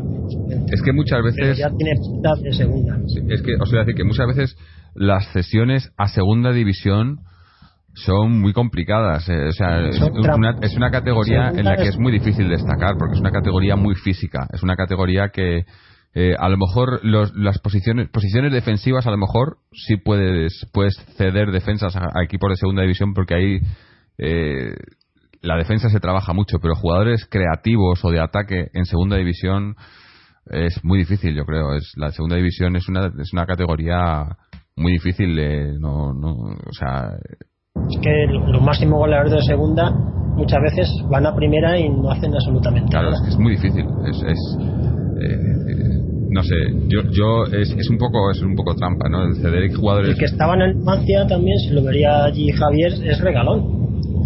Que también tenía mucha proyección en el Atleti y ahí se ha quedado para el Mancia. Me imagino que jugaría, pues ¿no? En, ese no, no me fijé, la verdad. Sí, no creo que jugaba, después de haberlo de... leído es un defensa central, pero que venía con mucha proyección en la cantera de Atleti y ya nunca le dieron la oportunidad, nunca le dieron la oportunidad y al final se ha tenido que buscar la vida por él. Es que muchas veces el que te da la oportunidad te puede hacer de oro porque tienes confianza en un entrenador, te empieza a sacar y cambia la vida de una persona. Sí, sí, por eso digo que, que, que, yo creo que tenemos ahí potencial a jugadores que, que si se les da oportunidad pueden hacerlo bien y además eso, que tienes jugadores que, que puedes tirar de ellos, pero no, o sea, que, que no, no, te van a dar problemas si no juegan, ¿no? Eso te digo, si por ejemplo no tenemos delantero y llevas a, a Héctor cuando, pues eso, que tengas a Manchuki lesionado o a Raúl García o que no puedas y, te, y llevas a Héctor y, y, y, a lo mejor solo te va a jugar un par de partidos, pero te lo va a jugar y te, te luego el resto que juegue con el filial. Son cosas que se pueden, ¿no? Que, que puedes tirar de ellos, ¿no? Eh, pero hemos visto que, que el Cholo no son cosas que le guste mucho, ¿no? O sea, o, o usa un jugador o, o no, o, o, cuenta con él o, no cuenta con él, ¿no? No es, no tiene un término medio, digamos, ¿no? No sé, tampoco, se, tampoco nos podemos usar porque le ha funcionado. ¿no? Mira, Jorge, noticia curiosa de última hora. El partido este que iban a jugar en, en Estados Unidos se va a atrasar una hora porque se ha pinchado las ruedas del autobús de Atleti. es verdad, ¿eh? No estoy sí, sí, no, no, no te digo, la, Le informa José Luis Pasqués, que es el. Me parece que es el jefe de prensa personal de Simeone. Pues dice que se retrasa una hora porque se han pinchado las ruedas de, del autobús de Atleti. O sea que empezamos la gira con malas. Además, estoy viendo aquí la foto y no veas qué reventón de la rueda, vamos. Ni que hubiera pasado un búfalo por delante de ella. Joder. Pues no, yo volviendo un poco al, al debate del 4-2-3-1, a mí lo que más me inquieta son las posiciones del doble pivote, porque con el 4-4-2 el doble pivote está expuesto directamente al juego por una forma o por otra, tanto en defensa como en ataque está en una posición que tiene que ser la que tenga cierta relevancia y cierto peso en, en la dirección del juego. Pero con este 4-2-3-1 a mí esas dos posiciones me parece que son desde luego muy delicadas y sobre todo que se encierran al poner una línea más. Pasamos de tener tres líneas de juego a tener cuatro. Me parece que esa, esa encerrona entre la zona que yo creo que va a ser claramente y, y fundamentalmente de creación con ese tridente, digamos, eh, Arda Turanco que Grisman y esperemos a ver si llega alguien más. Y, y, esa zona de defensa que tan sólida y tan tan contundente es, me, me, vamos a ver cómo se, se, se, se pone en juego el, el doble pivote, porque Gaby era un jugador con cierta llegada. Es verdad que Mario Suárez se quedaba bastante en el sitio y es un jugador más posicional, con más rigor defensivo, entre comillas, que otra cosa. Entonces, eh, parece que, bueno, sea un cambio fácil, pero yo creo que desde mi punto de vista hace falta hace falta mm, volver a, reestructurar el, equipo y volver a como diría a reordenar o reorganizar el propio los propios elementos del juego. Gaby no puede ser el mismo Gaby que con ¿Crees que es una buena idea cambiar lo que funciona bien yo creo que es una eh, era una obligación para el Atlético de Madrid. El Atlético hizo es una obligación por lo que no han los jugadores que se han ido o porque ya nos han cogido el truquillo pues es una buena pregunta, porque yo el, el hecho del truquillo, yo lo, lo, pondría en cuestión. Quiero decir, truquillo es que el Atlético de Madrid desbordaba a los rivales. Cuando un rival, un equipo te desborda, tú puedes cogerle todos los truquillos que tú quieras, que al final es imparable. O sea, ¿cómo parabas a Costa? ¿Cómo parabas a Felipe Luis? ¿Cómo parabas muchas cosas que el Atlético de Madrid al final te acababa, te acababa montando en los partidos, ¿no? Con esas situaciones que de repente, oye, parecía que que se acababa el mundo, llegaba dos, tres veces, te hacía dos goles y se acababa el partido. Otra cosa es que con el desgaste de la temporada, al final, efectivamente, en los últimos partidos, y sobre todo con la dimensión, Chelsea, Barça, eh, trampas, eh, hubiera también un, gasto físico que, lógico que, que, el equipo no tuviera la, la eh, pues como diría, el potencial que tenía al principio cuando estaban las fuerzas intactas yo creo que era un sistema arriesgado porque arriesgabas mucho en tu o, confiabas mucho en tu solidez en tu solidez defensiva que efectivamente así fue eh, era un equipo muy sólido y, confiabas mucho a, que el, pues Costa tuviera su día y, en fin y, y, meter una de la que tengas porque no se confiaba tener muchas más de una. El Atlético era un equipo pues eso, muy eh, con un límite de ocasiones muy claro. O sea, no llegaba diez veces por partido a puerta como, como otros, ¿no? Que también estaban en nuestro nivel, quiero decir, compitiendo una liga, compitiendo una Champions. Esos equipos parecía que tenían más, más recorrido o más, más potencial, sobre todo en ataque. El Atlético no, no era, no es un equipo netamente ofensivo, es un equipo pues, muy ordenado y un equipo con una con un rigor que, que, desde luego que a partir de ahí construye todo lo que hace.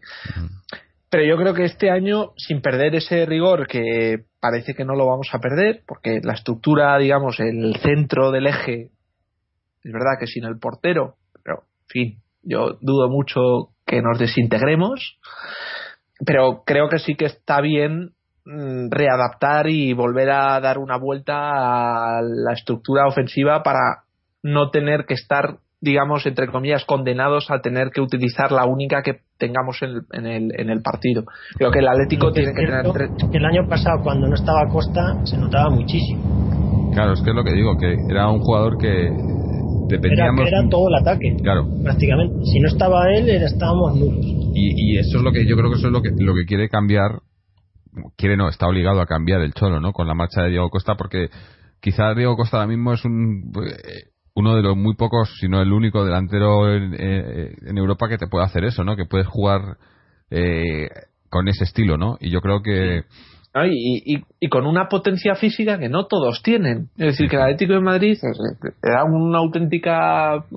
Bueno, todos estaban perfectamente preparados y desbordaban a los rivales, pero que también el propio estilo eh, desgastaba mucho más a nuestro equipo que, a otros equipos que tenían balón, que no es necesario tampoco tener ese tipo de juego para jugar al fútbol, pero está claro que si el Atlético de Madrid quería tener un papel totalmente secundario y pasivo con respecto al balón, está claro que tenía que hacer un esfuerzo por la recuperación y hacer un esfuerzo por la presión para, para que esa entrega de balón no se convirtiera en un elemento peligroso para el propio equipo y no permanecer en, encerrados en el área, ¿no? Yo creo que cuando cuando estuvimos de manera de, de manera clara encerradas, encerrados en el área, eh, ahí sí que fuimos más vulnerables que con un despliegue defensivo que era totalmente defensivo, pero más alejado y con una estructura que no se rompía y no retrocedía tanto. Nos pasó yo creo que con el fatídico gol del, del Trampas,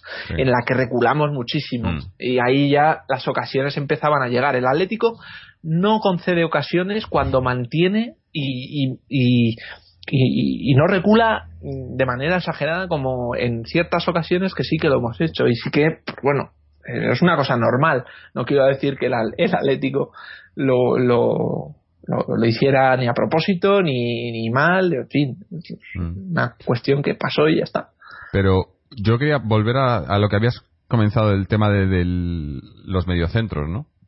Es que estoy haciendo, pensando ahora mismo, y tenemos superpoblación ahí una vez más. Tenemos Gaby, Mario, Tiago, Saúl, Guilabogi. O sea, y Guilabogi es el, el que probablemente tiene más posibilidades de salir. O, Mario Guilaboli sale uno de los dos, o si no los dos. Sí, pero eso es un puesto en el que tenemos quizá demasiados jugadores, aunque ya digo que para mí Tiago será secundario, aunque dependiendo de si igual hace una temporada como esta en la que fue empezó secundario, pero luego acabó siendo muy importante, ¿no? Eh, a final de año.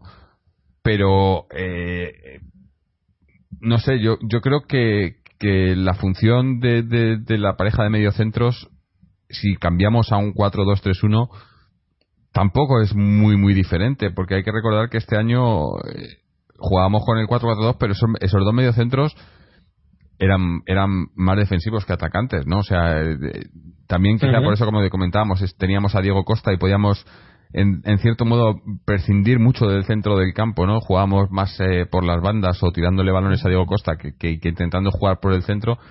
Con un 4-2-3-1 yo creo que es, esa, eh, esa función tampoco variaría mucho, ¿no? Sino lo, lo que variaría sería eh, de tres cuartos para arriba tendríamos más Mm. creación, pero en el centro del campo lo- ya no tendrían de manera frecuente, evidentemente seguro que la tendrán, pero mm, tan frecuente como con un 4-4-2 no tendrían la cobertura de los interiores ni de los extremos bajando a taparles y a estabilizar un poco también esa doble línea de cuatro que montaba el Atleti en defensa. O sea, Mm. van, van a tener que bascular más, para sí. hacer las coberturas y pero yo vamos a ver yo estoy convencido que con el 4-2-3-1 en versión ataque el- se reconvertirá en un 4-4-2 en versión defensa. O sea, volverán a recuperar esas posiciones por delante de los laterales para mantener la- el, el equilibrio de- del equipo sin duda. Y creo que Griezmann es un tío que también, eh, en fin, no, no desdeña el hecho de tener que fajarse a, a defender. Mm, y es un tío disciplinado que, en fin, eh, yo creo que, que encaja bien en el, en, el, en el equipo y sobre todo también que le permite, yo creo que es como Arda Turán, es un jugador que al margen del funcionamiento del equipo puede actuar eh, si, si el partido es, una, es un coñazo de partido, de repente puede salir Griezmann, puede coger un balón, puede hacer una jugada con Coque, puede combinar con Arda, puede darle a Manchukic y, y ahí sí que el Atlético de Madrid definir sin, sin jugar de una manera brillante.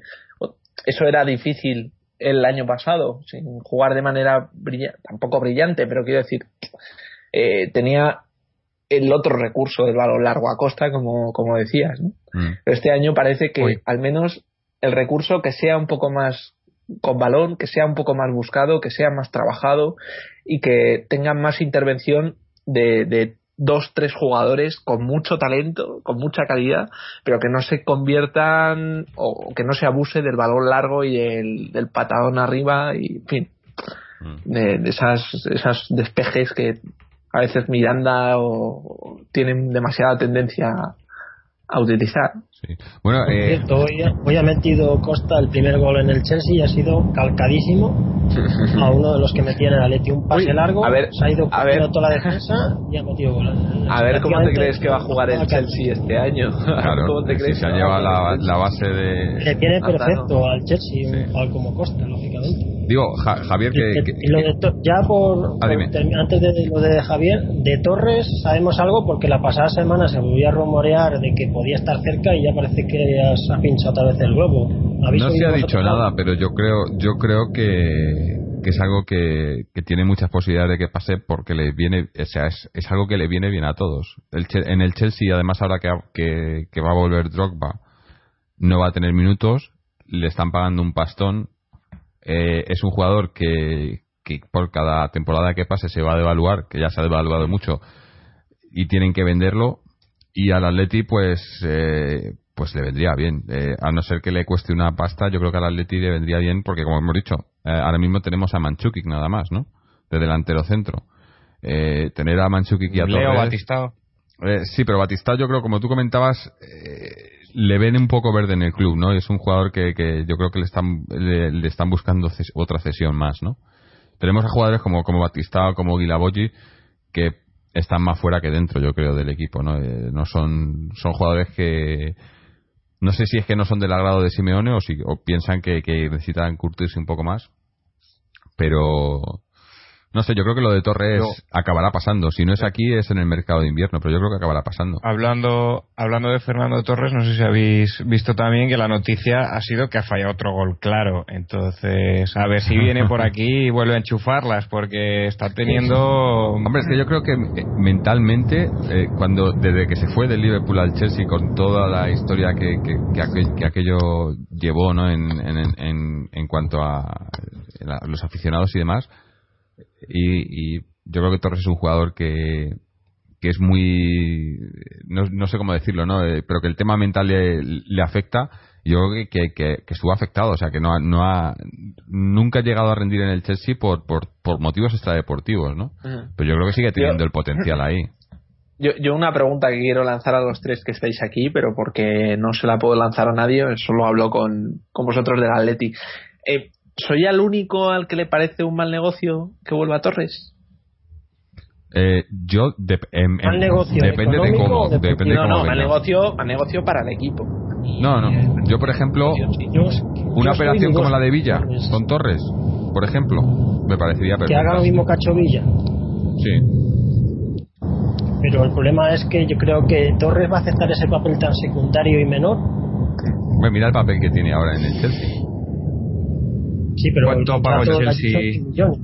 57 ¿Cuánto pagó el. Chelsea para llevárselo Sí. a su equipo? 57, pero es que olvídate. Fíjate. Ese es el problema, que el Chelsea no quiere no quiere Claro, reconocer si viene que no le ha salido bien la jugada y no quiere perder dinero, pero es que cada año que pasa pierden más dinero.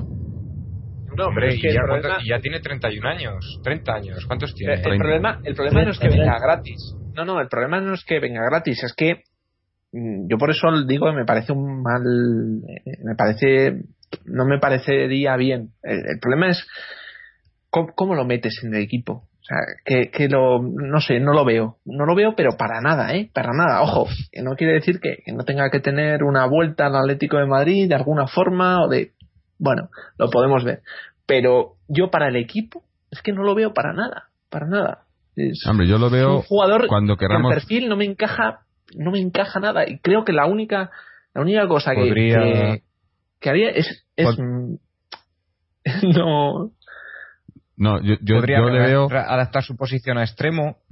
no, yo, yo lo, yo lo que vería vería más no. eh, como hemos estado comentando el el, el 4-2-3-1 para cambiar el dibujo, pero cuando quisiéramos cambiar eh, en partidos o en momentos determinados que quieras cambiar a un 4-4-2, metes a. eh, ya digo, Torres no vendría de titular indiscutible, que no lo es en el Chelsea, entonces no puede. eh, ¿Cómo va a aceptar él? ¿Cómo va a aceptar? A ver, es que le a pedimos eso me a refiero, Villa. Eh, sería el caso de no, Villa. mira, pero tiene que aceptar bajar su sueldo de 10 millones, no ser titular. Bueno, pero es que yo, yo creo que, que en, en el Chelsea le está pasando eso o más. Sí, pero es que en el Chelsea los 10 millones los cobra. Sí, eso sí, él cobra más. Pero no sé, yo, yo no, no estaría fuera de lugar en el Atleti, no le vería fuera de lugar ni mucho menos. Yo creo que sería muy perjudicial para el equipo en el sentido que la gente le iba a exigir como un crack mundial no Torres no no no no si hay algo si hay Exigimos. algo vamos a ver si hay algo, si hay algo exigimos que la como lo gente- que es, Ramón, le, le va a permitir si hay alguien al que la gente le va a permitir cualquier fallo va a ser a Torres. Pero vamos por favor es que eso es sin discusión y pero o le sea, van a exigir rendimiento de crack. no no, no, No yo puede. creo que no yo creo que no O sea, le van a perdonar que No a metiera estas 6 alturas, goles. yo creo. No, pues a Torres, pues mm, con- pasará pues a los que yo creo que no, pues a lo mejor meterá un gol, meterá un golpe y y los que sean muy, muy, muy, muy, muy fan de Fernando Torres, incluso más que del Atlético de Madrid, pues estarán repitiendo el gol hasta que nos cansemos. Y en el fondo luego diremos aquí en el podcast, sí, metió un gol, pero es que no metió nada más, no hizo nada más. Y, oh, pero es que, joder, ¿cómo os metéis? No, no, hay que ser realistas. Y aquí, joder, estamos, estamos haciendo una valoración de los jugadores independientemente de los hechos puntuales. Y yo creo que en general, Fernando Torres, para el Atlético de Madrid, a mí personalmente me cuesta verlo muchísimo. En el esquema, en el funcionamiento, en, en el, lo interesante, en la aportación, es que no lo veo. O sea, me parece un jugador, claro, comparado con Villa, pues, es que no quiero comparar comparar jugadores, pero me parece un jugador que, que yo creo que ni, ni, ni lo de Villa que no lo podría, yo creo que el papel secundario sería sería mucho más que lo de Villa, ¿eh? porque Villa vino por dos millones, al final solo nos ha costado millones porque le hemos dado al segundo año y bajó el sueldo. Y aún bajando es menos que Torres, que Torres nos costaría 16 más su sueldo, que aunque se lo baje sería más que el de Villa, o sea, que económicamente sería cinco veces más de lo de Villa. Claro, pero eh, es que hay una cosa que no, nos tenemos que dar cuenta. Habiendo, habiendo quedado, habiendo hecho la temporada que hemos hecho la temporada pasada, ahora mismo el Atleti nos pasa lo que, lo que pasa a muchos equipos grandes, que pagas el, el impuesto de equipo grande. Ahora cualquier, y, y, lo estamos viendo por ejemplo en lo de, en lo de Griezmann, en Oblak. Eh, Oblak, el, el, valor de Oblak en el mercado al, al final de temporada era 4 millones de euros. Ese era su valor de mercado. Pero ¿qué pasa? Que viene el Atleti, que es campeón de la Liga de España.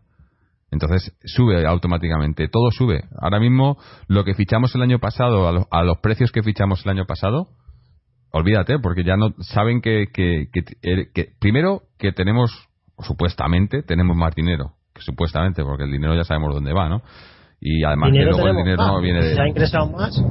los equipos pues tampoco tienen que saber lo que se hace con nuestro dinero. Claro, a eso me refiero, que supuestamente, este dinero? supuestamente somos campeones de liga y finalistas de Champions, tenemos dinero y ya de, de, partida todos los equipos van a, van a pedirte más dinero por los jugadores. No te van a negociar a la baja tan fácilmente mm. porque saben que, que si, lo, de, si de verdad lo quieres, lo puedes pagar. Entonces, eso ya es un problema y, y temas como el de Villa, que salió una, una ganga la temporada pasada, sobre todo para el rendimiento que nos dio, eso yo no creo que salga. Yo me refería más a, Villa en, en, cuanto al papel en el equipo, no en cuanto a. Sí, sí. Sí, pero, pero es que el papel, como decía Fernando, es que es un papel secundario, es un papel en el que es verdad que juega todos los partidos, pero es que es el primer cambio. ¿Tú crees que Fernando Torres sería, eh, en fin, aceptaría de buen grado que. partidos gordos estaba en el banquillo, Villa, ¿eh? Que fuera, que, fuera el primer cambio. De... Hombre, es que es, ah, eh, ya es una cuestión de de edad y demás, ¿no? O sea, cuando yo haya una edad...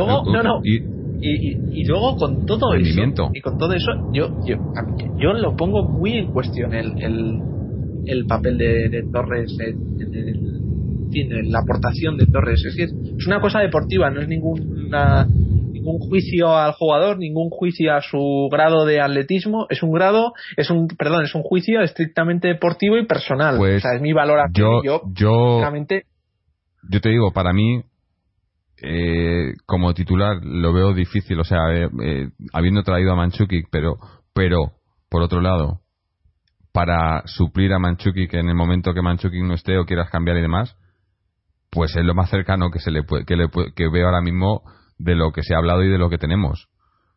O sea, eh, eh, como comentábamos antes, Manchukic, imagínate, se lesiona o no, o no puede jugar. Eh, independientemente de que, de que Torres esté dispuesto a eso, a, ser secundario y demás. Pero si no tienes a Manchukic, ahora mismo solo tenemos a Raúl García ahí, o, canteranos, como he dicho antes, ¿no? Pero no hay, no hay un jugador del corte de Manchukic que, que Torres es quizá lo más, o muy parecido a Manchukic, yo diría son jugadores de muy, muy parecidos en, en prácticamente en todo, yo creo. Es, es, eh, sería el, el, el, recambio, ¿no? Pero claro, no, vas a tener lo de recambio. Claro, a eso Él sí tienes para ser titular y el hombre franquicia, vamos. Mm. No sé. Es Fernando Torres, es uno de los jugadores más importantes de la Atleti en los últimos años. Yo creo que no va a venir para ser un uno más de la plantilla. Yo creo que va a venir. Viene como figura mundial, si viene, claro. Que Yo, yo creo que no va a venir, vamos. Yo creo que sí, por, apuesta, diría que no. por la, la jugada en sí, no por el tema deportivo, sino por el, el tema económico en, en cuanto Hombre, al hay Chelsea que, más hay que que a tener una, hay, hay que tener una cosa en cuenta y es que si Simeone verdaderamente contara o viera en Fernando Torres una baza brutal para el equipo, yo estoy convencido de que eso se mueve y que al final Fernando Torres viene. O sea, aquí depende mucho del interés del entrenador, me imagino, quiero, quiero pensar que en todos los fichajes en el de Griezmann, desde luego, así, por los porque si no- comentarios, por los comentarios de con respecto al jugador, es que no pueden ser mejores. Yo no he escuchado a, a Simeone nunca deshacerse en los elogios que con los que se ha deshecho con Griezmann. Y, y, y eso ya denota que el entrenador, desde luego, contaba con él, le gustaba, lo ha pedido, si lo podemos decir así. Pero el caso de Torres, yo creo que sí, si el entrenador lo pide, está, estoy convencido de que Fernando Torres volverá, eso seguro. Y, y entonces, bueno, aquí en el stand-by este de, no sabemos muy bien en qué situación está el, el interés del Atlético, si es real, si es simplemente mediático, si, en fin. Eh, yo, yo lo, desde luego que, que lo, lo pondría muy, muy en cuestión, pero no por, no por, ya te digo, no, sin ningún tipo de, Bueno, sé que Fernando Torres es Fernando Torres y, en fin. ya, ya veremos cómo, cómo queda todo esto. De todas Eh, formas, el caso, ya por cerrar el tema de fichajes y tal, y comentarios y tal, Sí. eh, con respecto a Mario Suárez, eh, le han preguntado por el interés de- del Nápoles, que en los últimos meses pues se había comentado con Benítez, de que había un, un, bueno, un acercamiento, ¿no? Eh, respuesta de Mario Suárez, estoy muy contento en el Atlético de Madrid y, y no me quiero ir de aquí. Bueno, muy, muy, muy contento, tío, no eres titular en el Atlético. ah, pero eh, Mario Suárez está contento con que le paguen y tener que Pero, estar aquí en Madrid. joder, 27 años. En casa. 27 años. Para decir que estás contento en un equipo, eh, repito, con 27 años tienes que tener tu hueco en un equipo. Para, para ser, para, para, fin, poderte, poder decir que estás feliz o que estás contento en un equipo, ti- tienes que ser Si es que es falso, ya lo hemos dicho que O antes. sea, me da una sensación de que su nivel que- de pero, exigencia Álvaro, para que es que consigo es Claro. falso. Está en un equipo Eso de es falso. Eso lo campeón de dice cara a la liga. galería, pero realmente él está cabreado por lo que hemos dicho antes. Lo único que sabe No, pero que es que- son las típicas para quedar bien con la prensa. Pero me parece me parece que no no, desde luego que no tiene ningún sentido o sea cómo puedes estar contento en un equipo en el que no eres titular en el que no eres indiscutible. Yo creo, yo creo que No está contento, lo que pasa es que no lo, no lo dice. creo que de Mario ya hemos hablado suficiente aquí para que la gente No, sepa a mí me parece a mí me parece que va va va también muy ligado de me parece que este jugador tiene una falta tremenda de exigencia para consigo mismo. Me parece que es muy complaciente y, y de, que, y de ahí que- quizá que el Cholo no le ponga tanto. me parece que es un jugador que de verdad tiene un no sé en fin ¿no? o es la, la impresión y luego en la web nos encontramos comentarios de que Mario Suárez es nuestro nuestro jugador al que le damos más leña favorito no y tal pero no es una cuestión en fin, eh, personal Bueno, que quería decir que, que a Javier apenas le hemos oído. Javier, danos tu opinión de todo el tema este de, de Griezmann y los fichajes y demás antes de que vayamos cerrando esto. Eh, pues bueno, Griezmann, perfecto. Creo que es un jugador que, que como anillo al dedo nos viene para la banda. Eh, a mí me gusta mucho Sersi, que no habéis hablado de él, el italiano. Sí. Eh, algún partidillo, tampoco lo he visto mucho, pero algún partido que he visto muy técnico, muy como Arda Turán. Me ha gustado, me ha gustado. Y bueno, eh, yo creo que es efectivamente la parte que más nos eh, falta reforzar es la de arriba. Porque como ya he comentado, Leo Batistao, por mí, cesión otra vez. En el centro del campo tenemos suficiente, atrás tenemos suficiente. Habría que ver Manquillo si realmente se va para ser suplente, porque en el Liverpool sería suplente estando Glenn Johnson. Mm. Y bueno, pues eso. Sí, lo que pasa que, que, eh, parece ser que lo de Ansaldi está hecho. Por lo visto estaba en Madrid hoy, o ayer creo que estaba en Madrid para cerrar el fichaje. O sea que si lo de Ansaldi está hecho, es porque lo de Manquillo también está hecho. Eh, eh, ahora, que, vaya a jugar o no en el Liverpool con Glenn Johnson ahí va a estar va a estar difícil, aunque igual le ponen a, a banda cambiar y demás, que no sería la primera vez. Eh, pero sí, yo creo que atrás, eh, por líneas, atrás estamos bien, eh, mientras no se vaya nadie más, que esta semana otra vez vuel- vuelven a salir y, y rumores y demás. en el centro también y sí, es, es arriba, ¿no? Donde quizás nos, nos, nos falta, pues eso, el, el, el, el recambio o complemento para, para Manchukic, ¿no? Pero... También no nos vendría mal un, un jugador de banda con más desborde. Porque los jugadores de banda que tenemos no son regateadores o centradores de nivel supremo. Bueno, un jugador de ese estilo vendría bien también. Pero si Griezmann le vamos a poner de segundo delantero, no va a poder estar en la banda. No, pero yo no creo que juegue segundo, será con, con más libertad y en- en- entre, entre líneas con libertad, ¿no? Para tirar a la banda. Pero yo digo un hombre de banda que esté en la banda todo el rato, que sea un sí, regateador. además ahora con, que- con Manchukic yo le creo que sacar podríamos cuando aprovecharlo. faltan 20 minutos y que te resuelva un partido, tenga una jugada. Un jugador que Bueno, en ese, eh, en ese rol ten- seguimos teniendo a Cebolla. De momento. Se quiere ir. Estaba negociando ya esta semana, me el parece. Sunderland le quiere y está deseando irse. Sí, sí.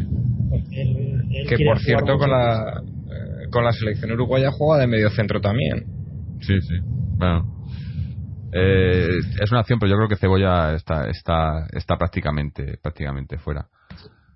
Eh, no sé, eh, habrá, habrá que ir viendo cómo, cómo, cómo se desarrolla esto, pero ya digo, tenemos, ¿cu- ¿cuándo vuelven de la gira esta por, por América? Vuelven en dos semanas, ¿no? Tienen dos semanas ahí.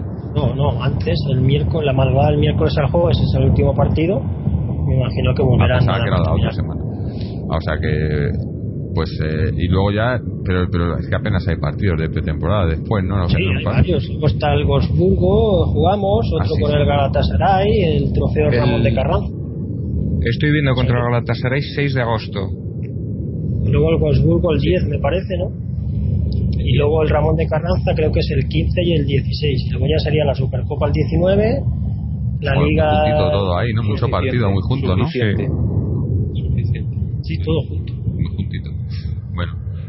Bueno, pues eh, no sé, yo creo que vamos a, a ir terminando ya el programa por hoy. No sé si- Había, había un Sí. oyente que nos, nos dejaba, creo que un mensaje, yo no sé si, bueno, no sé, recuerdo el nombre, pero que nos decía que si podíamos aclararle la cuestión de que si los terrenos del Atlético de Madrid de Majadahonda, que si, estoy hablando de memoria, que si son de están alquilados y es el Atlético de Madrid el que paga todos los meses el alquiler de esos terrenos.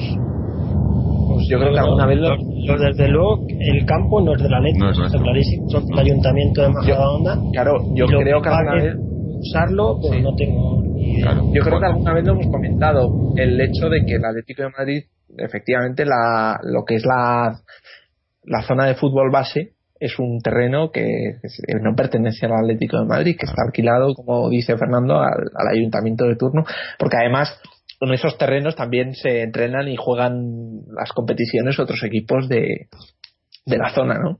Sí, sí, no, hay que Eh, recordar que por eso, por eso están eh, la, la operación esta de la de de la ciudad deportiva, la famosa ciudad deportiva Claro. que pusieron el ladrillo y demás, porque no tenemos, o sea, el, el- lo de lo de Majadahonda no es nuestro, estamos de alquiler y me imagino que además no, no, no saldrá barato.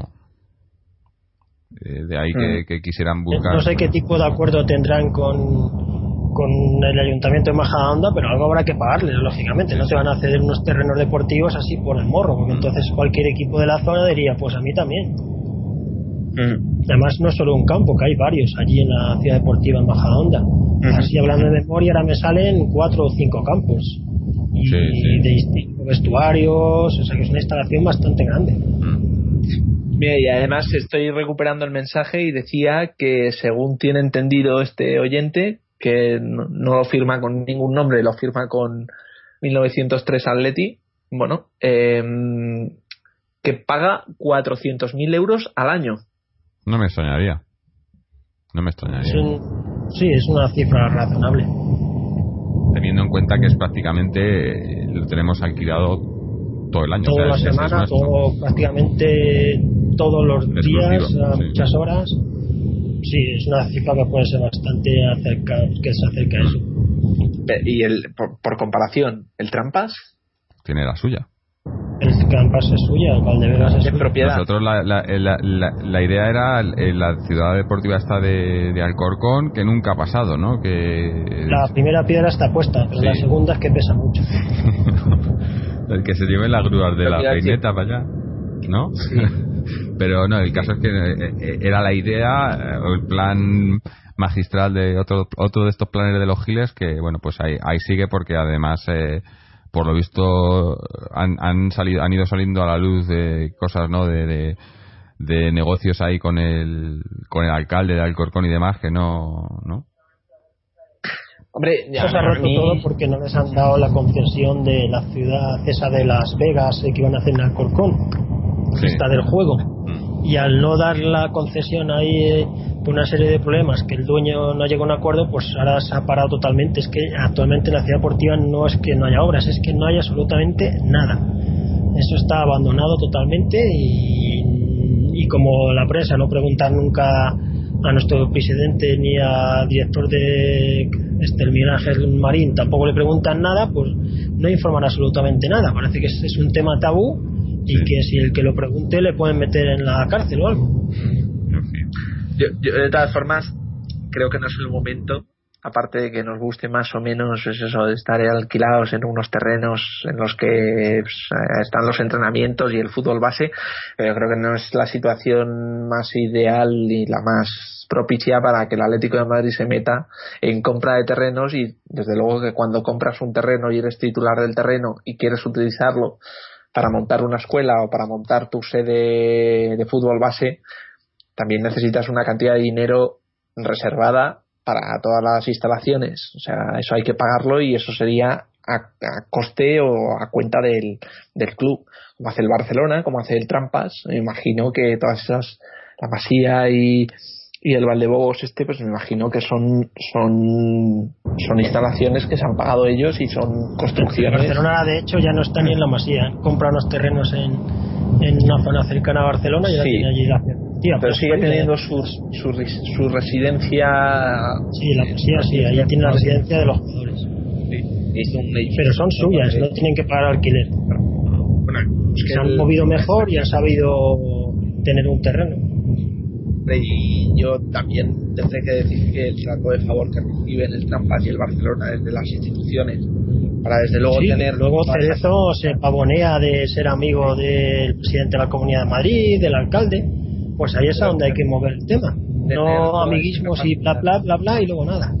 tener, tener la capacidad económica para meterte en un proyecto de esa envergadura como es hacer una, una, una zona de fútbol base mm, necesitas tener mucho dinero. Y yo evidentemente hemos hablado aquí de las desigualdades a nivel de derechos de televisión a nivel de, de presupuestos de patrocinios pero claro es que eso también eh, se trabaja y eso también se, se acaba consiguiendo si uno pues persiste y, y se empeña porque el Atlético de Madrid tenga sobre todo una un nivel económico desde luego que por lo menos viable. Otra cosa es que no sea otra cosa es el, el tema de la inviabilidad y del, tremendo la tremenda deuda que tiene el club pero para meterse como lo que quería saber en concreto este oyente no sé si es si nos parece bien que que paguemos 400.000 euros por alquiler o que si deberíamos de tener la ciudad en propiedad yo creo que no es el momento aunque idealmente está claro que que ser propietario de los terrenos pues eh, da cierta independencia al club y puede hacer lo que quieran ellos Mm. En fin, bueno, esto es un tema a lo mejor que deberíamos de hablar con, con una de esas charlas que tenemos con José Luis, que de estos están muy al, muy al, eh, al día también porque también están, están metidos ahí. Eh, bueno, pues vamos a ir terminando ya por hoy porque además se nos, se nos hace tarde, que por ahí ya, ya van siendo horas y además que yo creo que hemos hecho un programa bastante completo para, una vez más, para no tener muchos temas, que teníamos poco, pero eh, al final nos, nos salen cosillas. Eh, no sé si tenéis alguna, alguna nota más, si no, pues vamos despidiéndonos. Y bueno, dando las gracias a, a todos los que nos escucháis, dando las gracias a, a Fernando y Álvaro y obviamente a, a Javier. Muchas gracias por, por haber estado y habernos contado lo que viviste ahí en el, en el primer partido oficial de esta temporada, Javier. Eh, bueno, Pues, para, a, a vosotros, gracias a vosotros. Sí, sí, Me siento aquí como, como en el salón de casa, en familia. Sí, sí. Bueno, pues nada, un, un placer nuestro también. O sea, ya sabéis, la- los Eh. oyentes siempre decimos que para cualquier, para cualquier cosa, pues aquí estamos. has, tenido suerte de, intervenir en pretemporada, estamos todos relajados, estamos de vacaciones o más o menos, y esto te pasa en un partido de estos de podcast de grabar después del partido y, y aquí te hubieras llevado algún recadito de alguno de nosotros, pero estamos portando bien con las, las incorporaciones y las invitaciones y, bueno, que, que un placer también para nosotros. Sí, sí. Y bueno, pues nada, muchas gracias. Eh, recordaros a todos los que nos escucháis. un apunte más. Hoy, hoy don Luis Aragonés hubiera, hubiera cumplido 76 años. Pues felicidades a, don Luis, a donde esté. Eh, felicidades y a ver si, si nos y recordar a los oyentes que pueden oír el programa que hicimos, especial a Luis, que es muy bonito. Sí, sí, está muy bien. Eh, pues eso, lo pueden oír en nuestra página web www.atleticontreses.com donde también pueden eh, dejarnos los comentarios, seguirnos en, Twitter o en Facebook o suscribirse al podcast a través de iTunes, RSS o, o iBox. Pues nada, una vez más, daros las gracias a Fernando, a Álvaro, a Javier y a todos los que nos escucháis. Y aquí estaremos la semana que viene, pues a ver si tenemos alguna, alguna noticia más. Hasta entonces, ¡Aleti! ¡Vamos, Salono! ¡Vamos ahí! Atlético!